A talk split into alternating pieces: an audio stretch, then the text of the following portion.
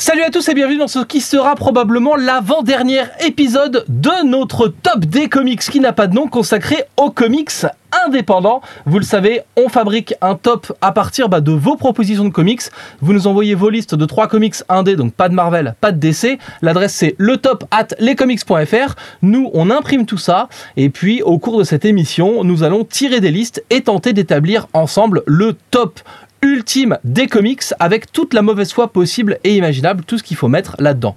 Nous avons aujourd'hui classé 78 titres. On va pas se refaire l'intégralité de la liste. Tout est bah, dans les commentaires de cet épisode de podcast. Ce qu'il faut savoir, c'est que en bon dernier, nous avons pour l'instant euh, 74e du top Chrononauts, 75e Croc Mitten, qui est pourtant plutôt un bon titre, 76e Fight Club 2, qui là pour le coup n'est pas un bon titre, 77e Lady Mechanica et Tang Girl en 78e position. Si vous voulez savoir comment ces titres se sont retrouvés là, eh bien c'est dans les débuts du top, il faut écouter les épisodes précédents.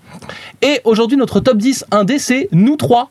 Sunstone numéro 9, euh, Saga numéro 8, Punk Rock Jesus numéro 7, Love is Love numéro 6, Fear Agent numéro 5, Planetary numéro 4, Watchmen numéro 3, Invincible, Invincible numéro 2 et Mouse numéro 1 de notre top des comics indé.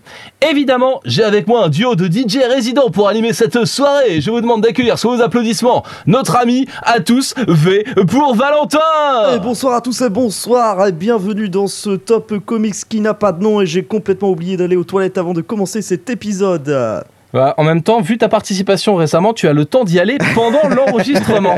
Euh, il est accompagné évidemment de son euh, DJ lumière, DJ fumée, euh, c'est Monsieur Comics Grincheux. Euh, yo yo yo, euh, comment ça va Euh, euh, euh. Ah, tu as une forme de détestation pour les DJ, non? Pour le monde de la nuit, pour le monde Mais de, pas de du l'ambiance. je vois pas ce que tu, je, je vois pas pourquoi tu dis ça. J'allais très très souvent en boîte de nuit. Et je- comme ça, et dandite. C'est l'époque où il buvait du Malibu Ananas, c'est vous dire à quel point ça remonte. Ça. Euh, comme à chaque épisode, on a un guest, un invité euh, qui va participer à cette émission de façon éphémère et qui est là pour bousculer un petit peu ce classement et faire qu'il le veuille encore euh, moins dire grand chose que ce qui veut déjà rien dire. Comme Et, cette phrase. Voilà, c'est ça, Exactement. et du coup, vous avez reconnu la voix de monsieur SN Parod, grand youtubeur comics de son état. Salut SN Parod. Grand, grand, euh, pff, 1m70 tout au plus. Non, mais c'est plutôt, plutôt un beau morceau quoi. hein. Euh, Tu n'as pas ton chapeau ce soir. Non, je n'ai pas mon chapeau, euh, c'est vrai. Et Il il, est doit venu- pas être loin. Euh, si tu veux, je dois avoir un chapeau de paille pas loin. Il est venu donc en civil. SN Parod, la première question la plus importante. Qu'est-ce que tu deviens Il y a un problème sur ta chaîne? T'as perdu tes codes YouTube? Oui, du coup, on m'amène mon chapeau. Ah Une émission avec accessoires donc. C'est ça. Euh, bah, en même temps, quand tu t'appelles SN, t'es très proche de SM, donc les accessoires. euh, Très bien. Voilà. Non, On mais, est, on, euh, est, euh, on est en mode blague ce soir, c'est parfait. Non, mais de toute façon, celle-là, on me l'a fait à chaque fois, donc autant que ce soit moi qui la fasse euh, très rapidement. Alors, euh, sur, ce que, sur ce qui se passe en ce moment, c'est surtout que j'ai pas trop de temps. Puisque euh, ben, euh, la vraie vie, malheureusement, a des impératifs que euh, la, ma raison aimerait bien ignorer, mais ce n'est pas possible. Et tu as quand même trouvé une soirée pour venir faire le con avec nous, puisque en ce soir de euh, 26 juin, il est 21h16 au moment où nous enregistrons, eh bien, euh, nous avons le plaisir de t'accueillir pour ce qui sera normalement, sauf si on est très mauvais, l'avant-dernier épisode de cette saison 2 du top des comics indés. Le fonctionnement est hyper simple. Euh, J'ai imprimé les listes des gens. Elles sont devant moi et elles portent des petits numéros pour les reconnaître. Et euh, honneur à l'invité, je te propose de choisir un numéro Mhm. qui, qui déterminera donc la liste avec laquelle nous allons pouvoir commencer aujourd'hui. Alors, euh, du coup, comme je ne suis pas du tout superstitieux, on va prendre le 13. La numéro 13 au milieu en bas pour moi et c'est la liste de euh, Yomin ou Yomin, comment vous le diriez? Comme ça s'écrit. Yo, hey, très bonne euh, réponse. Euh, je suis particulièrement content de cette liste puisqu'il y a des titres que j'aime tout particulièrement. Ah bah, Euh, et donc des titres que j'ai lus. Et on va commencer avec le gros gros morceau de cette liste, une liste consacrée donc à Image Comics. Yeah. Euh, merci Yonen de nous avoir proposé Lazarus de Greg Ah. Rucka et Michael Lark. Et ça, ça fait plaisir Ça de fait pouvoir tomber enfin sur Lazarus qui, à mon sens, est un des meilleurs titres du catalogue de Glénat Comics en France. Comics Grincheux, tu as lu ce titre, je te propose de nous pitcher tout ça. Euh, oui, tout à fait. Ça se passe dans un futur euh, dystopique, je crois, c'est ça le terme. Euh, Dans un futur dystopique où les États n'ont plus lieu d'être et où ce sont des puissantes familles très très riches, très très fortunées qui gouvernent le monde. Et chacune de ces familles a avec elle un pion, un personnage en fait, un soldat, qui est censé représenter tout l'intérêt, toutes les valeurs de la famille, et euh, qui se retrouve souvent pris euh, au milieu de gros combats euh, et de complots militaro-politiques merdiques. Et c'est le cas avec la famille, dont j'ai oublié le nom, qui est la famille principale de Lazarus. C'est bien parce que j'oublie à chaque fois les noms moi, quand je parle des comics. C'est génial, j'adore.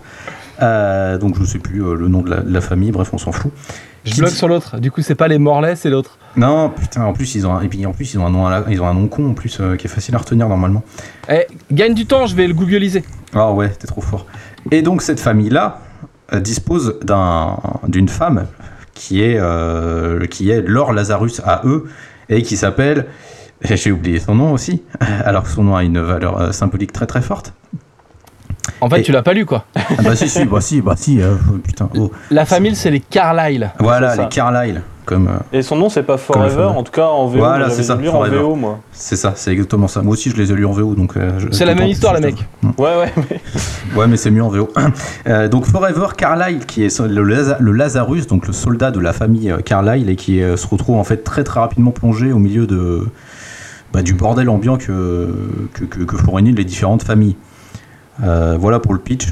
En fait, si- c'est le bras armé de cette famille. Oui, c'est ça, c'est le bras. accessoirement- Ouais, voilà, c'est ça, c'est le bras armé. C'est vraiment elle qui va représenter euh, tous les intérêts euh, et défendre la valeur, les valeurs et les intérêts de la famille lorsque la famille est un peu déshonorée ou doit défendre son honneur. Et c'est une, enfin, pour moi, c'est le meilleur boulot de Greg Rucka, euh, en tous les cas en indé. Parce qu'après, sur, sur les- son boulot en tant que. Enfin, chez les Big Two, j'ai pas, j'ai pas trop trop lu de trucs à part Wonder Woman. Donc je saurais pas dire, mais en indé, c'est son meilleur boulot, clairement. Parce que Lazarus, c'est une œuvre foisonnante avec un univers euh, hyper crédible. Déjà, premier point, son futur est hyper crédible. Il a plein d'éléments, plein de documentation derrière pour euh, appuyer son, sa, sa création d'univers et c'est euh, c'est super cool. Les portraits de personnages qu'il propose sont géniaux. Forever, euh, enfin, elle défonce quoi. C'est ça a l'avantage d'être un personnage féminin qui est pas sexualisé du tout. Bah, de toute Euh, façon, qui sont- Greg Rucka et les personnages féminins, c'est une grande Oui, bah histoire oui, bah, d'amour. c'est ça. euh, ça, c'est.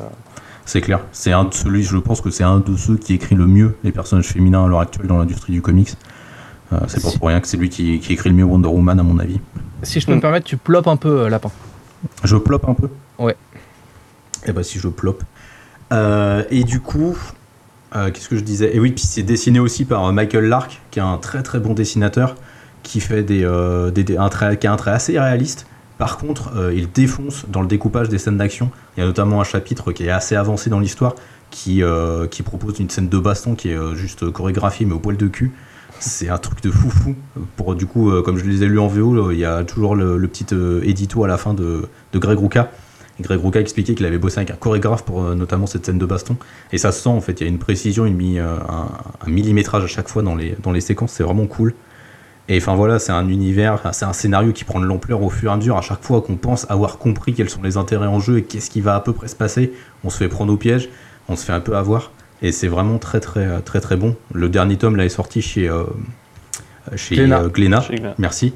Et euh, c'est un tome un peu spécial puisqu'il continue pas l'intrigue, mais au contraire, il développe l'univers en fait en se concentrant sur plein de personnages secondaires euh, issus des différentes familles notamment. Donc euh, ça s'explique parce que Michael Lark avait du retard au niveau du dessin et Greg Rucka en a profité pour développer un peu cet univers en attendant que Michael Lark rattrape son retard.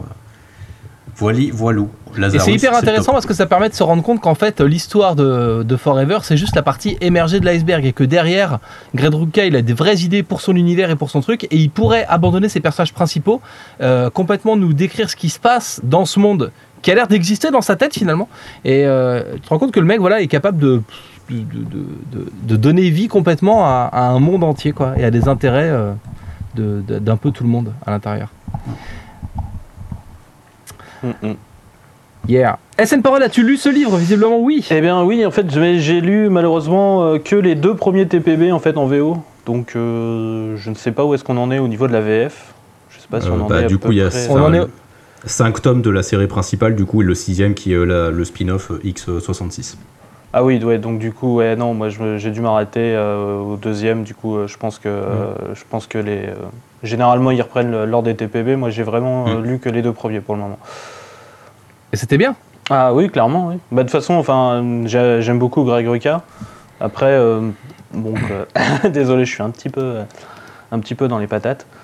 J'ai beaucoup aimé surtout le, enfin le, non, je suis crevé.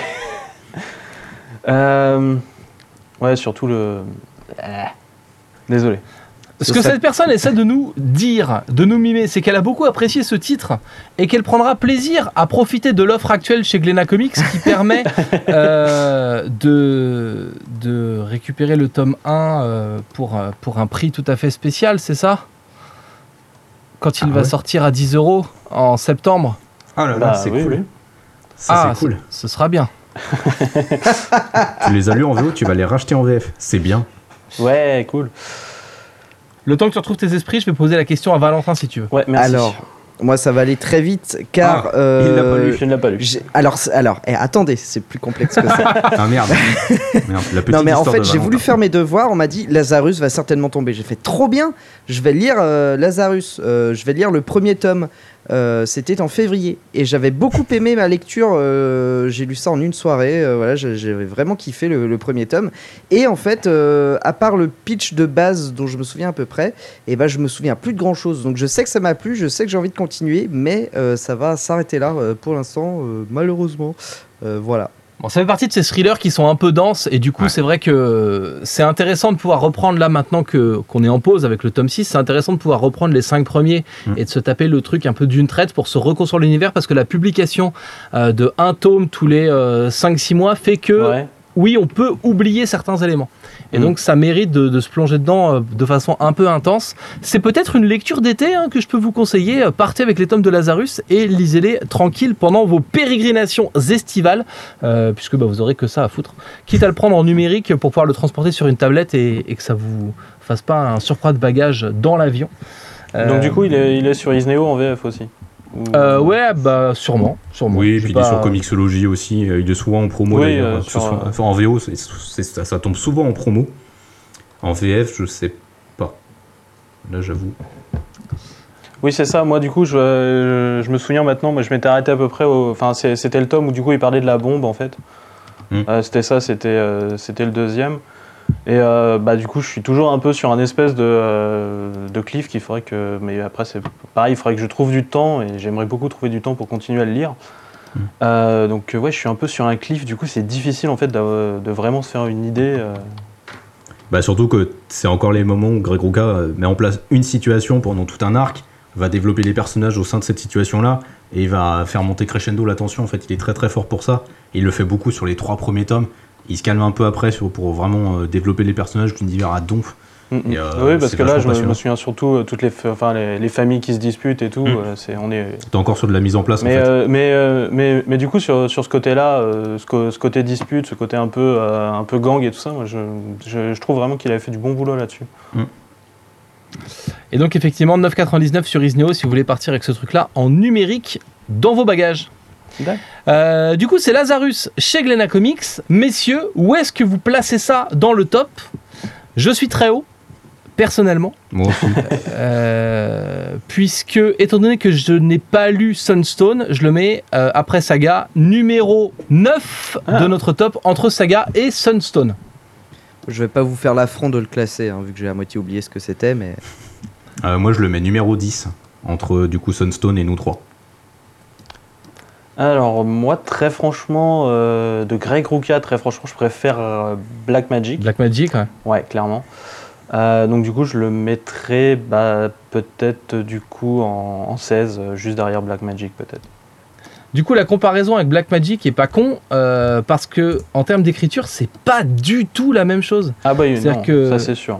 Il en est même temps, issu- c'est- pas du tout les mêmes ambiances en même temps. En Black Magic, on est plus sur de l'ésotérique. euh, Ouais, mais Black Magic, tu vois, il est hyper généreux. T'as du, t'as Mm. du cliffhanger tout le temps, t'as du rebondissement, t'es vraiment accroché et tout. Alors que, alors que Lazarus, c'est plutôt une ambiance qui s'installe et, euh, et un récit qui en a sous le pied, comme disent nos amis d'Outre-Québec. Après, c'est pas construit de la même façon non plus. Lazarus, enfin, comme tu dis, c'est un vrai univers qui se développe.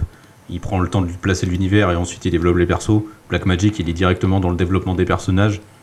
Et t'as Il des femmes toutes nues tout de suite. euh.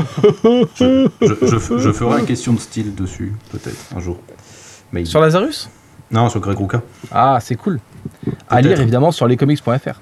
La moyenne de vos scores, messieurs, nous donne la note de 11,66. Et euh, donc, eh ben, la moyenne, ça fera 12. Et donc, Ouais. on a Lazarus 12e entre The Authority numéro 11 et Top 10 numéro 13 de notre top des comics. Lazarus, c'est le premier titre de la liste Image Comics de Yomin, euh, avec un titre signé Kate, euh, Kurt Busiek. pardon, pardon C'est pas, Kate. c'est exactement les mêmes. Voilà, Kurt Busiek qui s'appelle The Autumnland. Il y a un tome Mm. de mémoire qui est sorti chez Urban Comics, euh, un petit tome et puis s'en va. Euh, moi, j'ai pas été particulièrement dingue de The Autumnland, euh, qui est un titre que je vais du coup avoir du mal à pitcher. Je propose de garder le troisième de cette liste pour moi et de vous remettre euh, la lourde La charge de pitcher The chaude. Autumnland. Pitches, euh, hmm. Ce que je vais pas faire non plus parce que j'ai lu que le premier chapitre et ça m'a pas laissé non plus un souvenir impérissable. Euh, Ouais, je me pareil. souviens juste que ce sont des animaux qui parlent. Euh, C'est Ouais, ça, c'est une magie. société et tout, mais après, euh, C'est une société à la Black Sad, donc c'est des humains avec des têtes d'animaux. C'est ça. Et, euh, anthropomorphes. Et il y a, il y a un peu une, une question aussi de, de caste avec du coup une, une Ouais. partie des animaux donc, euh, qui sont un peu, euh, on va dire, ils ont une espèce de magie en fait, ils peuvent voler donc ils sont au-dessus des terres et donc ils sont. euh, une, une partie d'au- des animaux sont aussi en- mis en esclave en fait de leur côté. En- généralement, c'est. Alors je ne l'ai pas revu depuis un moment, mais il me semble qu'ils ont toujours des têtes de taureau. C'était, euh, c'est bien ça? Non. Peut-être. Très certainement, sans doute. Voilà. Et, euh, et donc du coup, ouais, c'est un peu la, révolte donc du coup de, ceux qui sont dominés euh, contre les dominants. Et euh, donc du coup, en fait, ils perdent un peu toute leur magie et il y a une, ils sont obligés de faire un dernier rituel en fait pour essayer de s'en sortir. Et ils appellent du coup une créature qui a totalement disparu et c'est un être humain. Voilà. Et c'est un peu comment euh, comment les deux univers vont réussir à cohabiter en fait. euh, Est-ce que l'humain est vraiment animal Est-ce que, euh, enfin, c'est un, peu ce genre de, de questionnement qui vont sortir dans le titre finalement. Tu pitches bien en fait. Tu pitches bien et tu viens de me rappeler que j'avais tout oublié. Ben euh, ouais, mais, euh, mais euh, The Autumnland, euh, je l'utilise en fait pour, euh, pour faire découvrir euh, un peu les comics à, des gens en fait, euh, un peu en dehors. Euh, là récemment, je l'ai fait, je l'ai fait découvrir à, à un de mes collègues bibliothécaires, euh, genre euh, 40-50 ans, euh, qui a rien, qui a rien lu en dehors de la, de la BD, genre Tintin, Black et Mortimer et tout ça. Et ça Ce marche. qui est honteux. Ce qui- ce qui est honteux. Donc c'est un titre en quel tu crois? Euh, c'est un, c'est un titre surtout que je trouve très court, euh, plutôt bien traduit et qui est assez accessible encore, euh, je pense, pour tout le monde surtout. Je vois qu'il y a un deuxième tome chez Urban, c'est complet en deux tomes? Moi je me suis Euh, arrêté au premier. Moi aussi, je me suis arrêté au premier, mais, euh, mais Je crois que je, la- je, je, je- je sais qu'il n'est euh, le premier n'est n'est pas la fin par contre. Mais Ouais, euh, ça, je, c'est sûr. je, je savais pas qu'il était encore, il était sorti le deuxième, tu vois. Mai 2017. ouais. Ah bah oui, c'est. Ah ouais. Carrément. Ok, bon, moi j'ai pas un souvenir euh, impérissable de ce truc là, ça m'a juste. euh, J'ai trouvé ça plutôt beau, euh, j'ai trouvé ça intéressant sans que ce soit ouf. Euh, J'y suis allé plutôt en confiance euh, grâce à l'aura de, Kurt Busiek et en fait bon bah voilà c'est sympa. Euh, J'ai pas poursuivi le truc parce que j'avais pas envie de me rajouter une nouvelle série ongoing, je savais pas où ça allait et tout ça. Et voilà, c'est plutôt une bonne série. Euh, du coup, j'ai lu le tome 1 à sa sortie. C'est une série sur laquelle, euh, visiblement, Urban avait des attentes, puisqu'ils avaient même sorti euh, Mm. euh, un, premier, un premier chapitre dans un sampler pour présenter le titre. Mm. Après, je sais pas, moi, je, je- ça fait partie des trucs où tu dis, oui, j'ai pas vraiment de défaut, tu vois, j'ai pas vraiment de, de trucs à reprocher au titre. C'est ju- juste, ça m'a pas plus intéressé que ça, quoi. Et donc, j'ai pas continué avec le titre. Donc, je suis d'une tiéditude incroyable concernant, concernant nos petits Autumnlands. Ouais, bah moi j'avais enfin, j'avais lu le numéro du coup bah, que Urban avait distribué avec le Free Comic Book Day. Et ouais, ça m'avait pas. En fait, j'avais tout, j'ai tout oublié. Tu vois, et c'est une parode, tu fais bien de, de pitcher parce que j'avais tout oublié, je m'en rends compte. C'est assez hallucinant. J'avais trouvé ça sympa, l'univers était cool, mais ouais, au final, ça m'a pas du tout laissé de souvenirs impérissables. C'est con parce que j'aime bien Kurt Busiek donc. euh, Mais ouais, après, c'est peut-être. Enfin, je pense que c'est le genre de série où il faut, faut prendre le temps euh, de voir l'univers se construire, les personnages se développer et tout ça. Oui, Après, je viens de voir que au niveau de la publication VO, ça a l'air d'être un petit peu le bordel. Parce que du coup, le dernier numéro date de 2017. Oui. Donc, il n'y a pas eu de numéro depuis. Du coup, tu vas le classer Comics Non. Ou alors ça y est, c'est SN qui a sa petite disposition. Ben voilà, bah, mets-le où tu veux, mon vieux. euh. Bah ouais. C'est arrivé dès le deuxième titre, le mec est voilà, en roue libre. Ouh, vache. Euh, Profites-en, tu vas le pouvoir. Déconne ouais, pas, il y a des gens qui t'écoutent. Hein. Ouais, ouais, non, c'est ça. ouais, je. Faut pas déconner. euh. Fais ton président jupitérien. Euh. Euh, alors, euh, très. Sans déconner, Hellboy est, juste, est derrière Ivar. C'est incompréhensible. Hein. Ouais, ouais, non, c'est incompréhensible. Euh, euh, donc, euh, très clairement, c'est devant Ivar. Tu es à quel numéro Ouais, ouais, bah, je- c'est ça, c'est ça que je cherche. euh, Ivar est 44ème aujourd'hui. C'est ça, c'est ça. Mm. Euh, euh, je mettrai en 38, euh, juste derrière Descender. Donc 38 entre Descender qui est 37 et Kikas qui deviendrait 39e de notre top. Et nous aurons classé 80, euh, 80 titres dans ce petit top. Incroyable. Euh, le troisième, troisième titre de la liste de Yomin, c'est Rat Queens, encore une fois sorti chez, euh, chez Urban Comics, Urban Indies. À la prochaine, salut. Allez, au revoir. hein.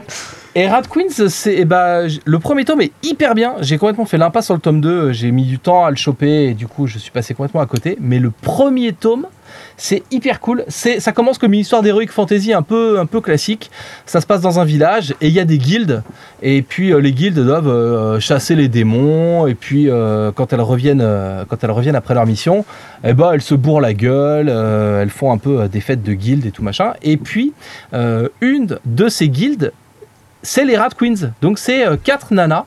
Euh, Il y a une naine, une elfe, enfin c'est des trucs d'Heroic Fantasy hein, un peu classiques. Et du coup, bah, elles sont complètement bourrées, elles font des conneries et euh, elles vont être punies, elles vont devoir aller euh, faire une mission impossible à réaliser. On est dans de l'Heroic Fantasy un peu classique. Ce qui est mortel, d'abord c'est le dessin qui est hyper euh, catchy hyper dynamique. Et puis c'est la caractérisation des personnages. Parce que ces personnages-là sont des meufs, mais c'est des meufs qui picolent, c'est des meufs qui s'envoient en l'air, c'est des meufs euh, qui peuvent être homo, c'est des meufs qui ont des problèmes euh, de, la vie de tous les jours euh, parce que t'es amoureuse d'une nana et qu'en fait bah, elle a pas envie d'être avec toi et tout. Et, c'est des personnages qui sont hyper touchants dans cet univers un peu, un peu rigolo et déluré. Et puis évidemment, bon bah il y a un gros méchant, les guildes vont s'allier. Euh, euh, Il y a une nana, on va devoir euh, essayer de comprendre pourquoi est-ce qu'elle a rasé sa barbe. C'est un, un des enjeux d'un des, des subplots. Et en fait, ça passe hyper bien. C'est hyper catchy, dynamique. Les personnages sont hyper attachants. T'as l'impression, t'as, t'as l'habitude de voir ça avec des gros barbares. Et le fait que ce soit des petites meufs dans cet univers-là, bah, ça passe hyper bien. Et donc, Rat Queens, quand c'était sorti, pour moi, c'était une super bonne surprise. J'étais hyper content de lire ce truc-là. Alors, par contre, le 1 est sorti il y a, il y a quelques années, puisque ça doit être 2016, le, ça doit être le premier trimestre 2016 pour la sortie de ce truc-là. Euh, 2015 même. En France, du coup. En ouais, en France, ouais. Ouais, en France, Ouais. ouais. Bah, on est que en VF, hein, nous. Ouais, ouais.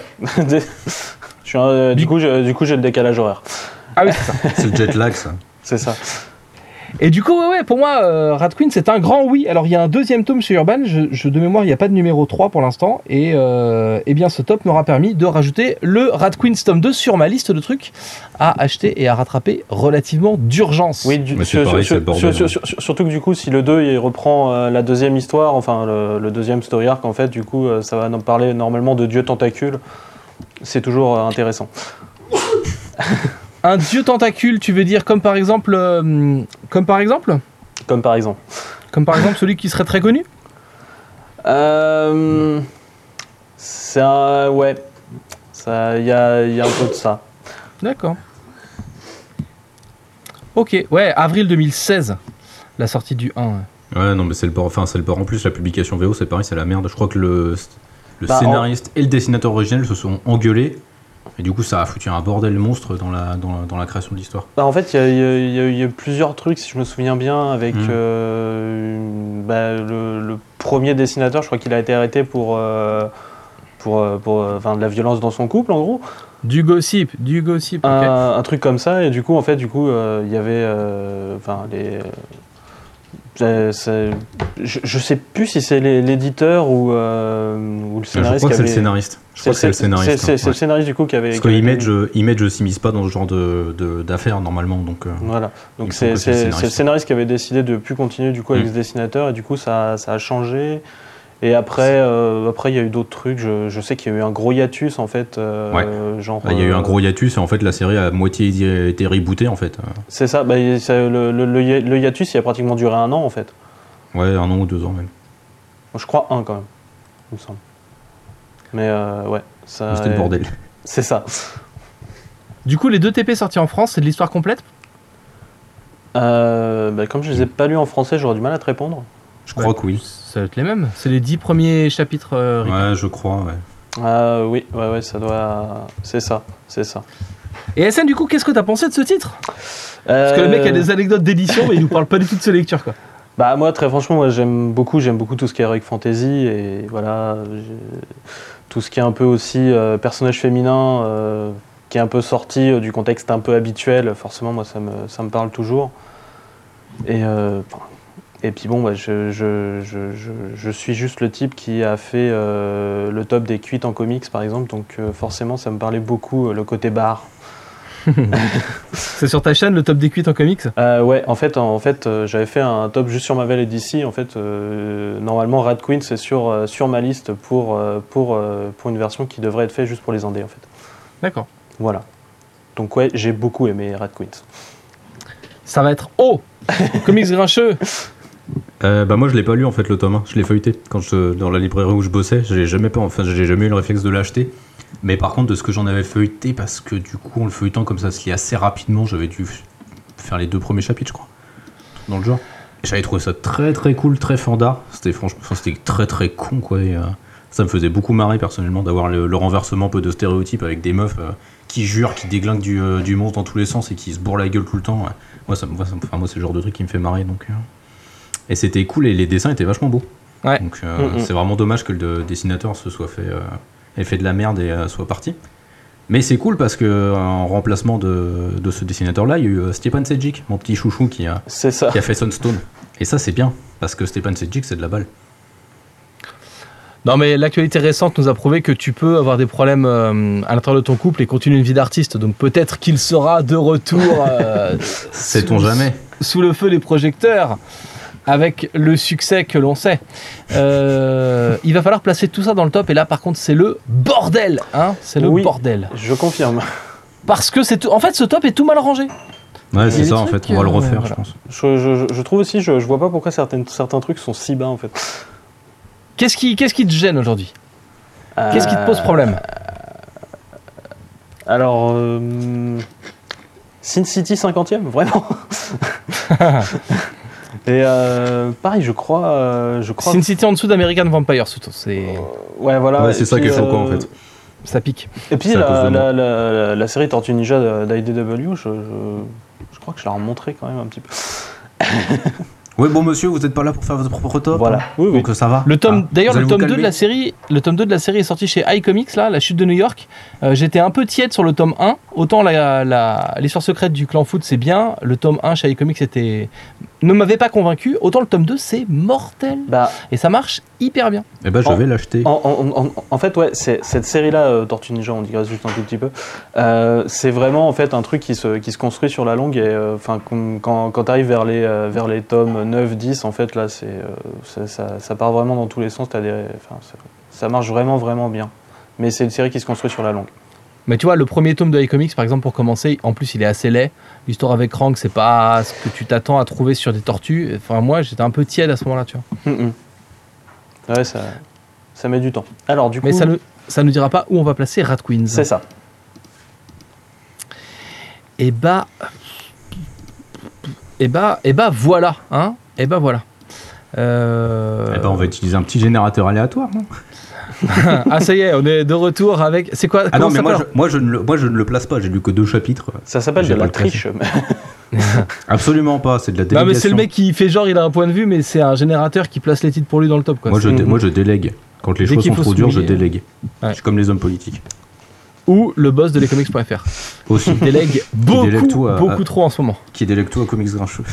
C'est un scandale. D'ailleurs, il faudrait que tu bosses plus vite parce que là, j'en ai marre. Euh, alors, je vais le mettre euh, pff, quelque part. Hum, hum. Voilà. Pour ma part, je dirais 23.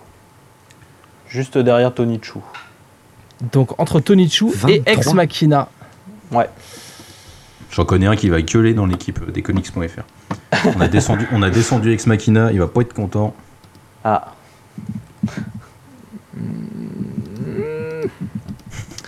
Écoute, je le mettrais 38ème entre Descender et The Autumn Land. Parce que c'est mieux que. quand même que The Autumn Land. Hein Bah, disons comment tu t'en souviens déjà. Oui, c'est ça. et donc ça nous fait 30,5. De quel côté tombe la pièce? 30 ou 31ème Bah, 31. 31, donc il se retrouve entre Brian Azzarello présente Hellblazer 30e de notre top et la Ligue des Gentlemen Extraordinaires.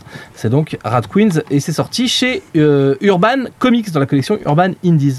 Et voici, on a placé les trois titres de la liste euh, Image Comics de Yomin et c'est assez rare qu'on réussisse à, à placer les trois titres Mm. d'une liste. Et donc, merci à toi Yomin, c'était vraiment cool.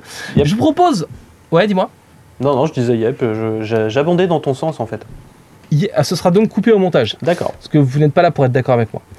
Je vous propose de réveiller Valentin pour lui demander de choisir un numéro de liste. euh, 14. qu'il- Merci Valentin, juste à côté du trou. Il a choisi. Alors c'est une très très grande liste. Euh, et c'est la liste de Larry Bambel. Alors je pense qu'il y a un jeu de mots Oh, Oui, oui. dans son nom. C'est Hein parfait. Facile. Je suis déjà bien content d'avoir choisi cette liste rien que pour ça.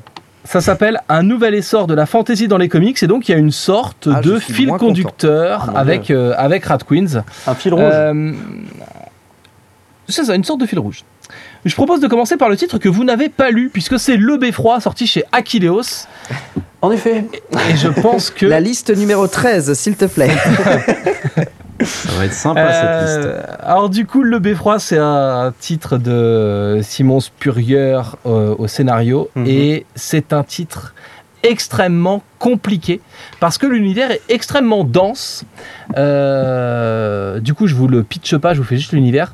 L'univers est extrêmement dense et la narration est compliquée. Vous devez accepter quand vous prenez ce bouquin de rentrer dans un univers un peu heroic fantasy, un peu magique. Il a ses propres codes.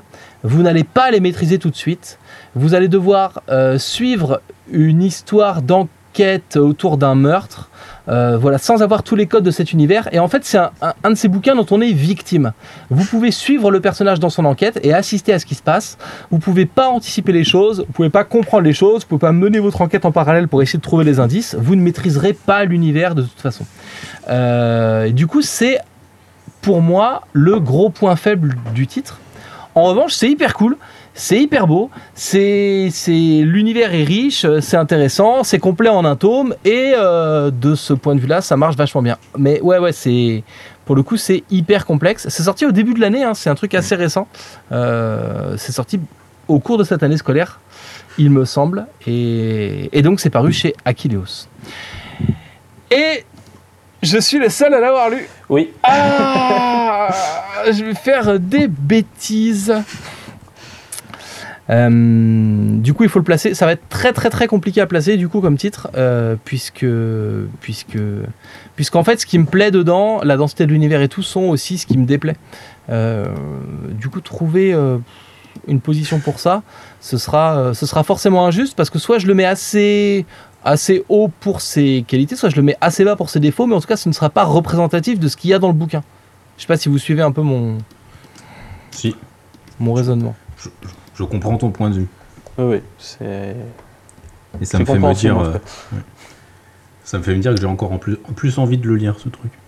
Oui, c'est- tu, tu l'as plutôt bien vendu, moi, je trouve. Je vais placer le beffroi de Achilleos. Vous sentez que je gagne du temps ou pas Pas du tout. Euh, Entre. Pff, Mais non, fait chier. J'allais dire. je- je- là, je partais pour le mettre 45e, du, enfin, 46e pardon, entre Wildcat 3.0 et Ivar the Time Walker. Mais derrière. euh, pff, si, Bah il y a ça, Archer c'est- and Armstrong, machin. euh. Tu réfléchis allez. trop. Je le fous dans du Bliss, je le mets 53e entre Archer and Armstrong et Ninjak. Voilà, ça nous fait. euh, Mais c'est injuste.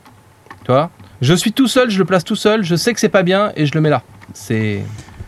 Défi. une ordure, monsieur. C'est ça. C'est des dizaines de jours de psychanalyse. ça. Valentin, vous avez pris la parole, je propose de la garder avec le deuxième sûr. titre de la liste que vous avez choisi, puisqu'il s'agit de Seven to Eternity de monsieur Rick Remender. Alors, eh, On est sur la liste de Larry Bambel, hein, bien sûr. c'est- Eh. c'est dingue, c'est dingue parce que j'étais justement en train de me dire, tiens, euh, le beffroi, eh ben, ce qu'il me dit, ça me fait penser à Seven to Eternity, un univers qu'on a, qu'on ne peut pas appréhender tout de suite, euh, qu'il faut apprendre euh, à, à apprivoiser, on À va dire. Subir. à subir. Euh, je- parce que je sais, mes chers amis, que vous n'avez pas aimé euh, Seven euh, to Eternity, euh, ce qui n'a pas été mon cas. euh, sans euh, l'adorer, j'ai trouvé ça assez sympa et curieux. Et euh, j'ai Mais quel tome as-tu lu la suite. Est-ce que je vais pouvoir le pitcher? Eh bien, euh, non, car il s'agit d'un livre que j'ai lu exactement à la même période que Lazarus, et donc apparemment cette période est assez floue pour moi, euh, car euh, je ne m'en souviens plus des masses. C'est la période où tu as découvert la bière, non? C'est ça, ouais, je, je- je pense que c'est un problème de boisson. Exactement. Euh, mais donc oui, il s'agit d'un univers d'heroic fantasy avec un tyran à la peau bleue, il me semble, un Oui. espèce de voilà, qui euh, qui euh, euh, bah, qui règne en maître sur une partie de la contrée en question.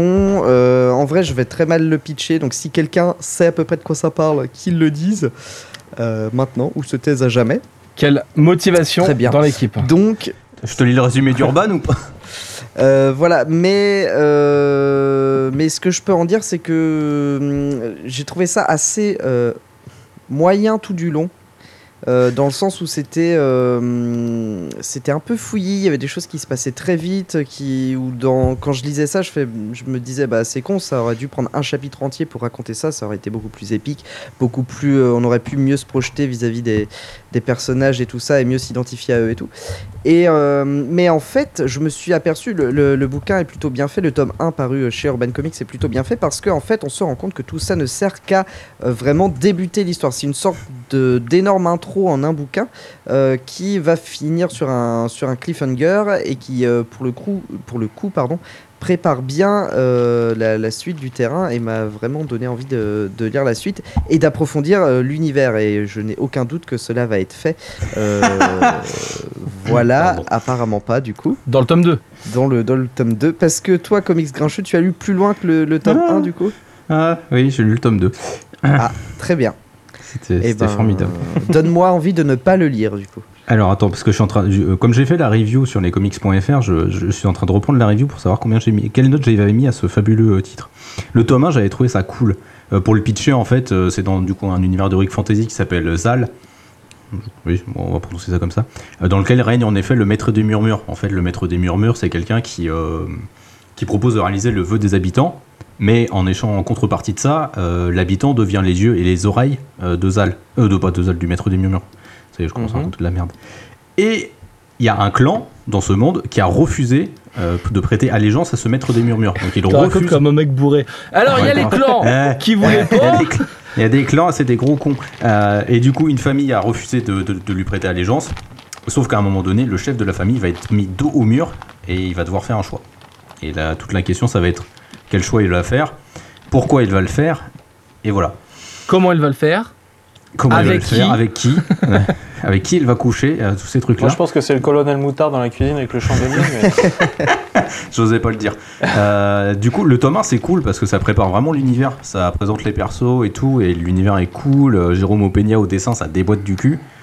Alors, je, je me permets une petite parenthèse. Il, euh, effectivement, ça montre bien l'univers et tout patati patata, mais en, en même temps, en te euh, euh, plongeant à un moment de l'histoire, en fait, où euh, tu ne comprends pas grand-chose à Oui, ce qui se passe, et où tu, tu es vraiment balancé dedans. Mm. Donc, ça, te- ça te présente l'univers au gré de, de ce qui se passe, et Mm. tu te rends bien compte qu'il s'est passé plein plein de trucs avant. Mm. Bah, c'est le problème de. Enfin, c'est un peu le problème constant que j'ai avec Rick Remender, c'est-à-dire que ses premiers numéros sont généralement chiants parce qu'il développe tellement les univers et en fait, il sait pas à la fois présenter son univers, prése- présenter son univers, présenter ses persos et euh, présenter euh, la direction que va prendre la série. Et du coup, ça devient tout, souvent très très chiant, même sur des séries que j'adore comme Black Science par exemple. Je sais que le premier arc m'avait fait chier. Alors que Euh, tu vois, c'est- l'inverse dans Fear Agent.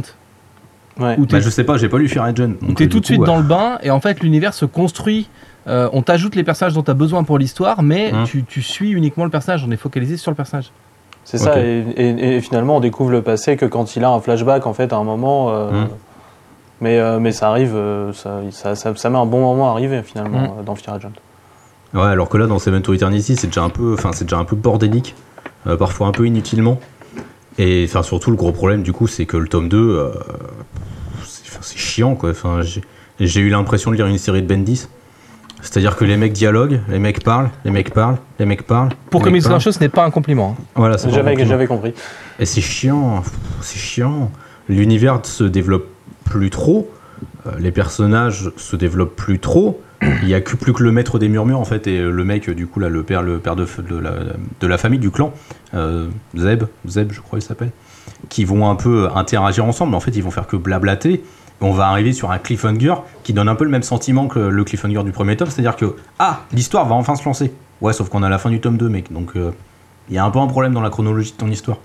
Et l'autre défaut, c'est que c'est une créateur owned. Normalement, on devrait avoir Rick Remender et Jérôme Peña tout le temps sur tous les numéros, sauf qu'au milieu du deuxième tome, on va, va se greffer un deuxième dessinateur qui est franchement pas bon, quoi. C'est déjà son style tranche vachement avec celui de Jérôme Peña. On, se, on passe de quelqu'un de super détaillé à quelqu'un de super fade, super léger, super euh, pas propre. Et ça tranche radicalement. Et enfin, des fois, tu reconnais même pas les persos, quoi. Donc c'était euh, c'est assez chiant. Enfin voilà, le tome 2 m'a vraiment mais déçu, mais à un point euh, pas possible. Et alors que j'adore Rick Remender, hein, enfin, je pense que vous l'avez déjà compris, je suis, je suis un grand gros fanboy de lui. Mais là, Seven to Eternity, c'est. c'est- En fait, c'est un super concept, mais il arrive rien à en faire, quoi. Et c'est vraiment dommage. En Voilà. fait, c'est là, où c'est bizarre. Tu dis c'est un super concept. Hmm. C'est encore une fois un monde insaisissable, farfelu, qui a ses propres codes, euh, sur une série ongoing. Donc sur lequel il va falloir se fader des épisodes mensuels et tout. Enfin, Ça, c'est un des problèmes de la série, de toute façon. ça, ça fait, ça fait partie euh, de ces trucs qui doublonnent un peu, tu vois. J'ai l'impression que il s'éclate à créer des univers. Ouais. Et ensuite, euh, dans son animation et dans sa mise en œuvre, euh, j'ai tendance à pas trouver ça agréable à suivre, quoi, tu vois. Black Science, je reconnais que c'est une bonne série, mais j'ai vraiment du mal à la suivre. L'eau, j'ai déjà eu l'occasion de m'exprimer euh, sur cette série dans le, le podcast qu'on a fait avec, euh, avec MC Twip. Là, c'est pareil, moi, j'ai pas du tout accroché sur Seven to Eternity parce que, parce que je suis victime de l'univers, que je, je, je, piche pas où ça va, que du coup, j'arrive pas à, à m'intéresser aux choix. Oui, mais c'était pas pareil pour le beffroi? Mais le beffroi, c'est contenu. Le beffroi, je sais que c'est en un tome, et donc ça me pose pas de problème de m'investir sur Mhm. un tome. M'investir comme ça sur une ongoing, où il faut que j'accumule un certain nombre d'informations pour finalement qu'elles prennent sens dans 6, 7, 8 mois, quand le tome 2 va sortir. Euh, je sais pas toi, mais pour moi, c'est un peu compliqué. Et ça fait partie de ces séries où je vais plutôt avoir tendance à abandonner le tome 1 complètement, et à trancher au moment de la sortie du tome 2. Est-ce que je reprends le tome 1 dans ma lecture pour embrayer sur le tome 2, ou est-ce que j'abandonne la série une fois pour toutes? Non, mais, c'est un, des- c'est un des défauts de toute façon de Rick, de Rick Remender sur ses dernières créations. Il a des très bons concepts, des univers très très forts, mais enfin, ouais, il, il arrive pas à développer de scénario, de scénario intéressant derrière. Seven to Eternity, ça m'avait plu parce qu'il y avait un côté euh, un peu politique, avec le contrôle des yeux et des oreilles de tout le monde, avec le, le rapport aux fake news, euh, le rapport au contrôle permanent de tout le monde, la surveillance massive. C'était vachement intéressant sur, ce, sur cet aspect politique. Mais encore une fois, le tome 2, cet aspect politique, euh, il l'évacue complètement. C'est un truc, euh, pff, ça fout le camp, quoi. Le tome 2, c'est. euh, c'est- l'impression qu'il a foutu un générateur automatique pour écrire des lignes de dialogue entre ses persos, quoi. C'est chiant, enfin, franchement, putain. Comme Bendis, donc. Ouais, comme Bendis, quoi. C'est pourtant, mais c'est pour ça. Enfin, franchement, c'est l'impression que j'ai eue. Ça me fait chier de le dire parce que Remender, je l'adore. Et Remender, quand il veut, bah, il peut se sortir les doigts. Il, il le prouve avec sa, sa nouvelle série, quoi. Enfin, Bah après, peut-être que le départ de Peña fait aussi que. Mais c'est pas un départ. C'est juste euh, un artiste qui est arrivé en. euh, En filine En filine, ouais, en bouche-trou. Et il arrive là sur deux numéros au milieu du tome. Jérôme Aupegnard revient pour le dernier, de l'arc, et se recasse après. Enfin, il y a- il y a- c'est- apparemment, c'est c'est souvent comme ça sur la série. Mais c'était Ah, pas prévu au départ. Il est grincheux. Quand il est, quand t'es comme ça, tu me fais de la mauvais. peine. Ah, c'est. Qu'est-ce que tu veux? Enfin voilà, du coup, ça va être. euh, Ça va, ça va pas être. enfin, ouais, ça va être assez bas quand même. Euh, J'ai le droit de le placer, moi, ou pas? Même si j'ai lu que le tome 1. Bah, bah, je- Bah oui, on, va dire que, on va dire que oui. t'as un avis biaisé, mais oui. Oh, c'est pas comme si j'avais pas déjà classé des trucs. Euh, parce que j'ai, je suis intrigué, j'ai été curieux, mais ça m'a pas transcendé non plus. Euh, et j'ai trouvé la place, hein, je le mettrais moi 63ème. Et donc 63e, c'est entre le BPRD, donc le, le side project de Hellboy, et Six Gun Gorilla, Absolument. Mm, mm. sorti chez Ankama. Mais c'est pas sympa pour. euh, Ça fait descendre Nile Beater du coup, qui était 64e. Mm. Et, et qui Ouais, est plutôt une bonne série. Eh ben moi je vais faire, euh, moi je vais le placer euh, 77 entre Deadly Class et Umbrella Academy parce que j'ai trouvé ça pire que Deadly Class. Que tu Parce avais que adoré, rappelons-le. Oui, que j'avais déjà adoré, hein, parce que de- Umbrella Seven to Eternity c'est un gâchis monumental et du coup ça me fait encore plus chier. Alors que Deadly Class j'en ai juste rien à branler donc. euh. Tes échelles de Mais je- valeur sont, Mais sont je suis de géniales, bonne j'adore. humeur J'aime ce beaucoup, soir, mais ça sincèrement. fait plaisir. Non, mais là, il est en forme. hein. Ah je suis en forme, j'ai eu une journée de merde donc je suis en forme. Bon, moi, s'il fallait faire comme Valentin et le classer sur ce que j'ai lu. euh, L'échelle de valeur de ouf. Je suis euh, dans la zone euh, 66, 76, 68, dans ces coins-là. hein. Euh, La zone on s'en fout du coup. Non, parce qu'il y a des. Non, je, je ne peux pas Ah vous oui, c'est laisser vrai qu'il y a dire des ça. bons... Non, c'est vrai qu'il y a des bons trucs, c'est vrai qu'il y a des trucs Oui, que tu mais- aimes, pardon. Il y a des bons trucs, hein. il y a des trucs qui sont là, qui n'ont rien à foutre là. Je vais le mettre à 75e, voilà, c'est ça, vous m'avez énervé. Et euh, 75e, euh, il serait donc entre Britannia, 74e, et The Wake, qui passerait donc 76 pour moi. Et du coup SN Parrot tu l'as pas lu Eh ben non, en fait il est, euh, en fait il est sur Il est ma pile à lire en fait. Ah bah Bon, il- est très en bas de ta pile à hein. lire, non Puisque il va se retrouver 72e du top, donc entre Rising Star et Supreme. Supreme qui est une série d'Alan Moore et qui est 74e du top, tranquillement. hein. C'est ça. Ok, euh, Hélène. Su- Su- Supreme qui est une des meilleures séries Superman pourtant. C'est ça. Ouais mais avec Matt qui l'avait lu je crois donc. euh, Et, j'avais- et je, je, je saigne du nez quand je dis ce truc-là, en fait. Je pleure des larmes de sang. On continue la liste de la ribambelle. Il va falloir se dépêcher parce qu'on est très en retard sur notre planning. Mm. Euh, c'est une liste qui est consacrée, je vous le rappelle, au nouvel essor de la fantasy dans les comics. Et le dernier titre que- qui nous est proposé pour cette liste, c'est Birthright qui sort chez Delcourt. Et Birthright, ça commence comme une histoire un peu classique euh, dans notre monde moderne, fait de prédateurs en tout genre, puisque c'est l'histoire d'une famille qui perd un de ses deux gamins. D'un seul coup, il était là, et puis bah, on le retrouve pas. Euh, évidemment. euh, les parents se, se renvoient la balle, s'accusent mutuellement, ils vont divorcer. Euh, quelques, quelques mois, quelques, quelques, ouais, quelques mois se passent. Euh, et puis un jour, arrive une sorte de, une sorte de Conan, une sorte de guerrier en pagne, adulte, barbu, avec des glaives, des pectoraux dans tous les sens. Et en fait, euh, il explique qu'il est le gamin, lui, qu'il a été happé dans une autre dimension. euh, qui est euh, faite de dragons, de monstres, une dimension d'Heroic Fantasy, et qu'il a réussi à revenir, et que donc il cherche à retrouver sa famille. Et euh, chose surprenante, eh bien, spoiler, ce qu'il dit est vrai. Il était vraiment dans cette, dans cette dimension. Et il vaut mieux, parce qu'il y a 5 tomes à tenir euh, déjà sortis et la série n'est pas finie, donc euh, il vaut mieux qu'il soit quand même passé quelque chose. Et on va apprendre euh, bah, ce qui s'est passé en fait, puisque, puisque il a vécu quasiment toute, toute sa vie d'ado et de jeune adulte. Comment est-ce qu'il est devenu un guerrier Comment il a affronté ses créatures quel, quel sacrifice il a dû faire pour pouvoir survivre Et puis quel... il va me manquer un mot là euh, Conséquences. quel, quel, euh, alors non, mais tu es prêt, c'est quelle concession euh, que je cherchais, puisque il a dû s'offrir au sens propre et au sens figuré à la bête pour pouvoir s'en sortir. Et donc, eh ben, on va, on va découvrir euh, ce monde d'Heroic Fantasy à travers euh, le prisme de ce mec. Et Ah, évidemment, si- sinon il n'y a pas d'histoire. Il n'est pas revenu seul. Une partie de ses créatures est revenue dans le monde réel avec lui. Et donc, il va devoir maintenant défendre sa famille face aux démons de l'autre monde qui sont revenus avec lui dans le monde réel. Ok, cool. Donc c'est pas qu'une histoire qui se passe dans le passé, du coup. Parce que tu m'as fait un peu peur là. Je, je trouve le concept trop bien, mais j'ai eu peur que ce soit qu'une histoire de Ah un non, se flashback entier dans une histoire. Si tu vois ce que je Bah veux en dire. fait non, ça commence comme ça. En fait, tu commences par une période de doute parce que, admettons que tu sois parent, euh, que tu perdes euh, un de tes enfants et que un jour C'est ça. il y a une sorte de clodo d'un mètre 90 tout sale avec, euh, avec un glaive qui vient et qui dit salut c'est moi le fiston est-ce que je peux avoir une soupe? C'est un peu c'est un peu le truc des parents donc on va d'abord le truc c'est essayer de percer qu'est-ce qui s'est passé dans ce monde et euh, bon il y a le gros cliffhanger de, de fin euh, du tome 1 qui t'explique que eh ben il y a plein plein de choses à découvrir dans ce truc là et donc on va être euh, on va être accroché. J'ai un peu Ça a l'air trop bien. et c'est très bien, C'est grave cool. c'est très bien. Il y a cinq tomes de mémoire sortis chez chez Delcourt. Quand Le je dis de mémoire, pardon? Le sixième est pas sorti? Bah peut-être. Quand je dis de mémoire, c'est quand je regarde ma bibliothèque et que j'en vois que 5 Ouais. D'accord. Euh, mais euh, mais c'était hyper bien. J'ai j'ai perdu le fil par contre de la série. Euh, j'ai je suis allé jusqu'au 4 je crois.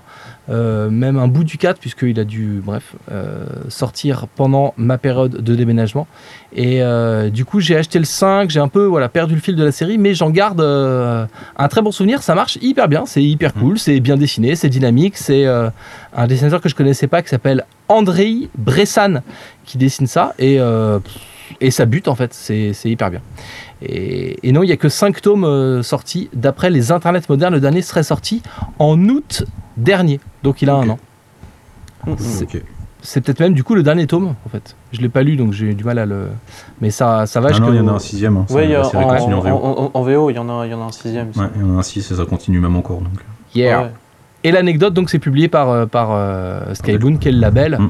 De de monsieur Robert Kirkman qui a fait une série sur les vampires que peut-être euh, sur les morts vivants pardon que peut-être vous connaissez pas des vampires sur les morts vivants Les, les, les, les- les vampires sont des morts vivants, hein, techniquement. euh, Tu avais une. mais pas bah, ceux-là c'est des zombies quoi Arrête de le sucer. ça. et, et puis euh, puis il a fait euh, Invincible euh, la meilleure série de comics de super-héros du monde voilà Ouais. donc pour moi c'est ouais c'est un grand oui ça va aller assez haut dans notre top Euh, moi j'ai lu que le tome, hein, moi. Mais j'avais trouvé que ça défonçait du cul. Donc ça va taper assez haut. T'as tout, ré- non mais t'as tout résumé ce que j'aime dedans. En fait- donc, euh, en fait ce qui est formidable c'est que plus t'as aimé un titre moins t'en as lu quoi ah j'ai trouvé ça, ça. mortel j'ai lu Ouais. que grave. C'est mais- ça, c'est ça, voilà. T'as t'as- t'as- t'as adoré, t'as lu que le 1, alors que Seven Ouais. to Eternity, du coup, t'es un peu là, et puis du coup, t'as- c'est un peu, étrange. Euh, moi, moi je, suis, aussi assez d'accord, t'as assez bien résumé, t'as juste aussi tout le, tout le côté famille, en fait, qui va, qui va continuer. En fait, ça va être un thème qui va, qui va vraiment rester euh, un, peu, un peu aussi dans la suite, qui va être développé sous, sous d'autres angles, par exemple, euh, plus sous l'angle de la, de la paternité, des enfants, enfin. donc, c'est.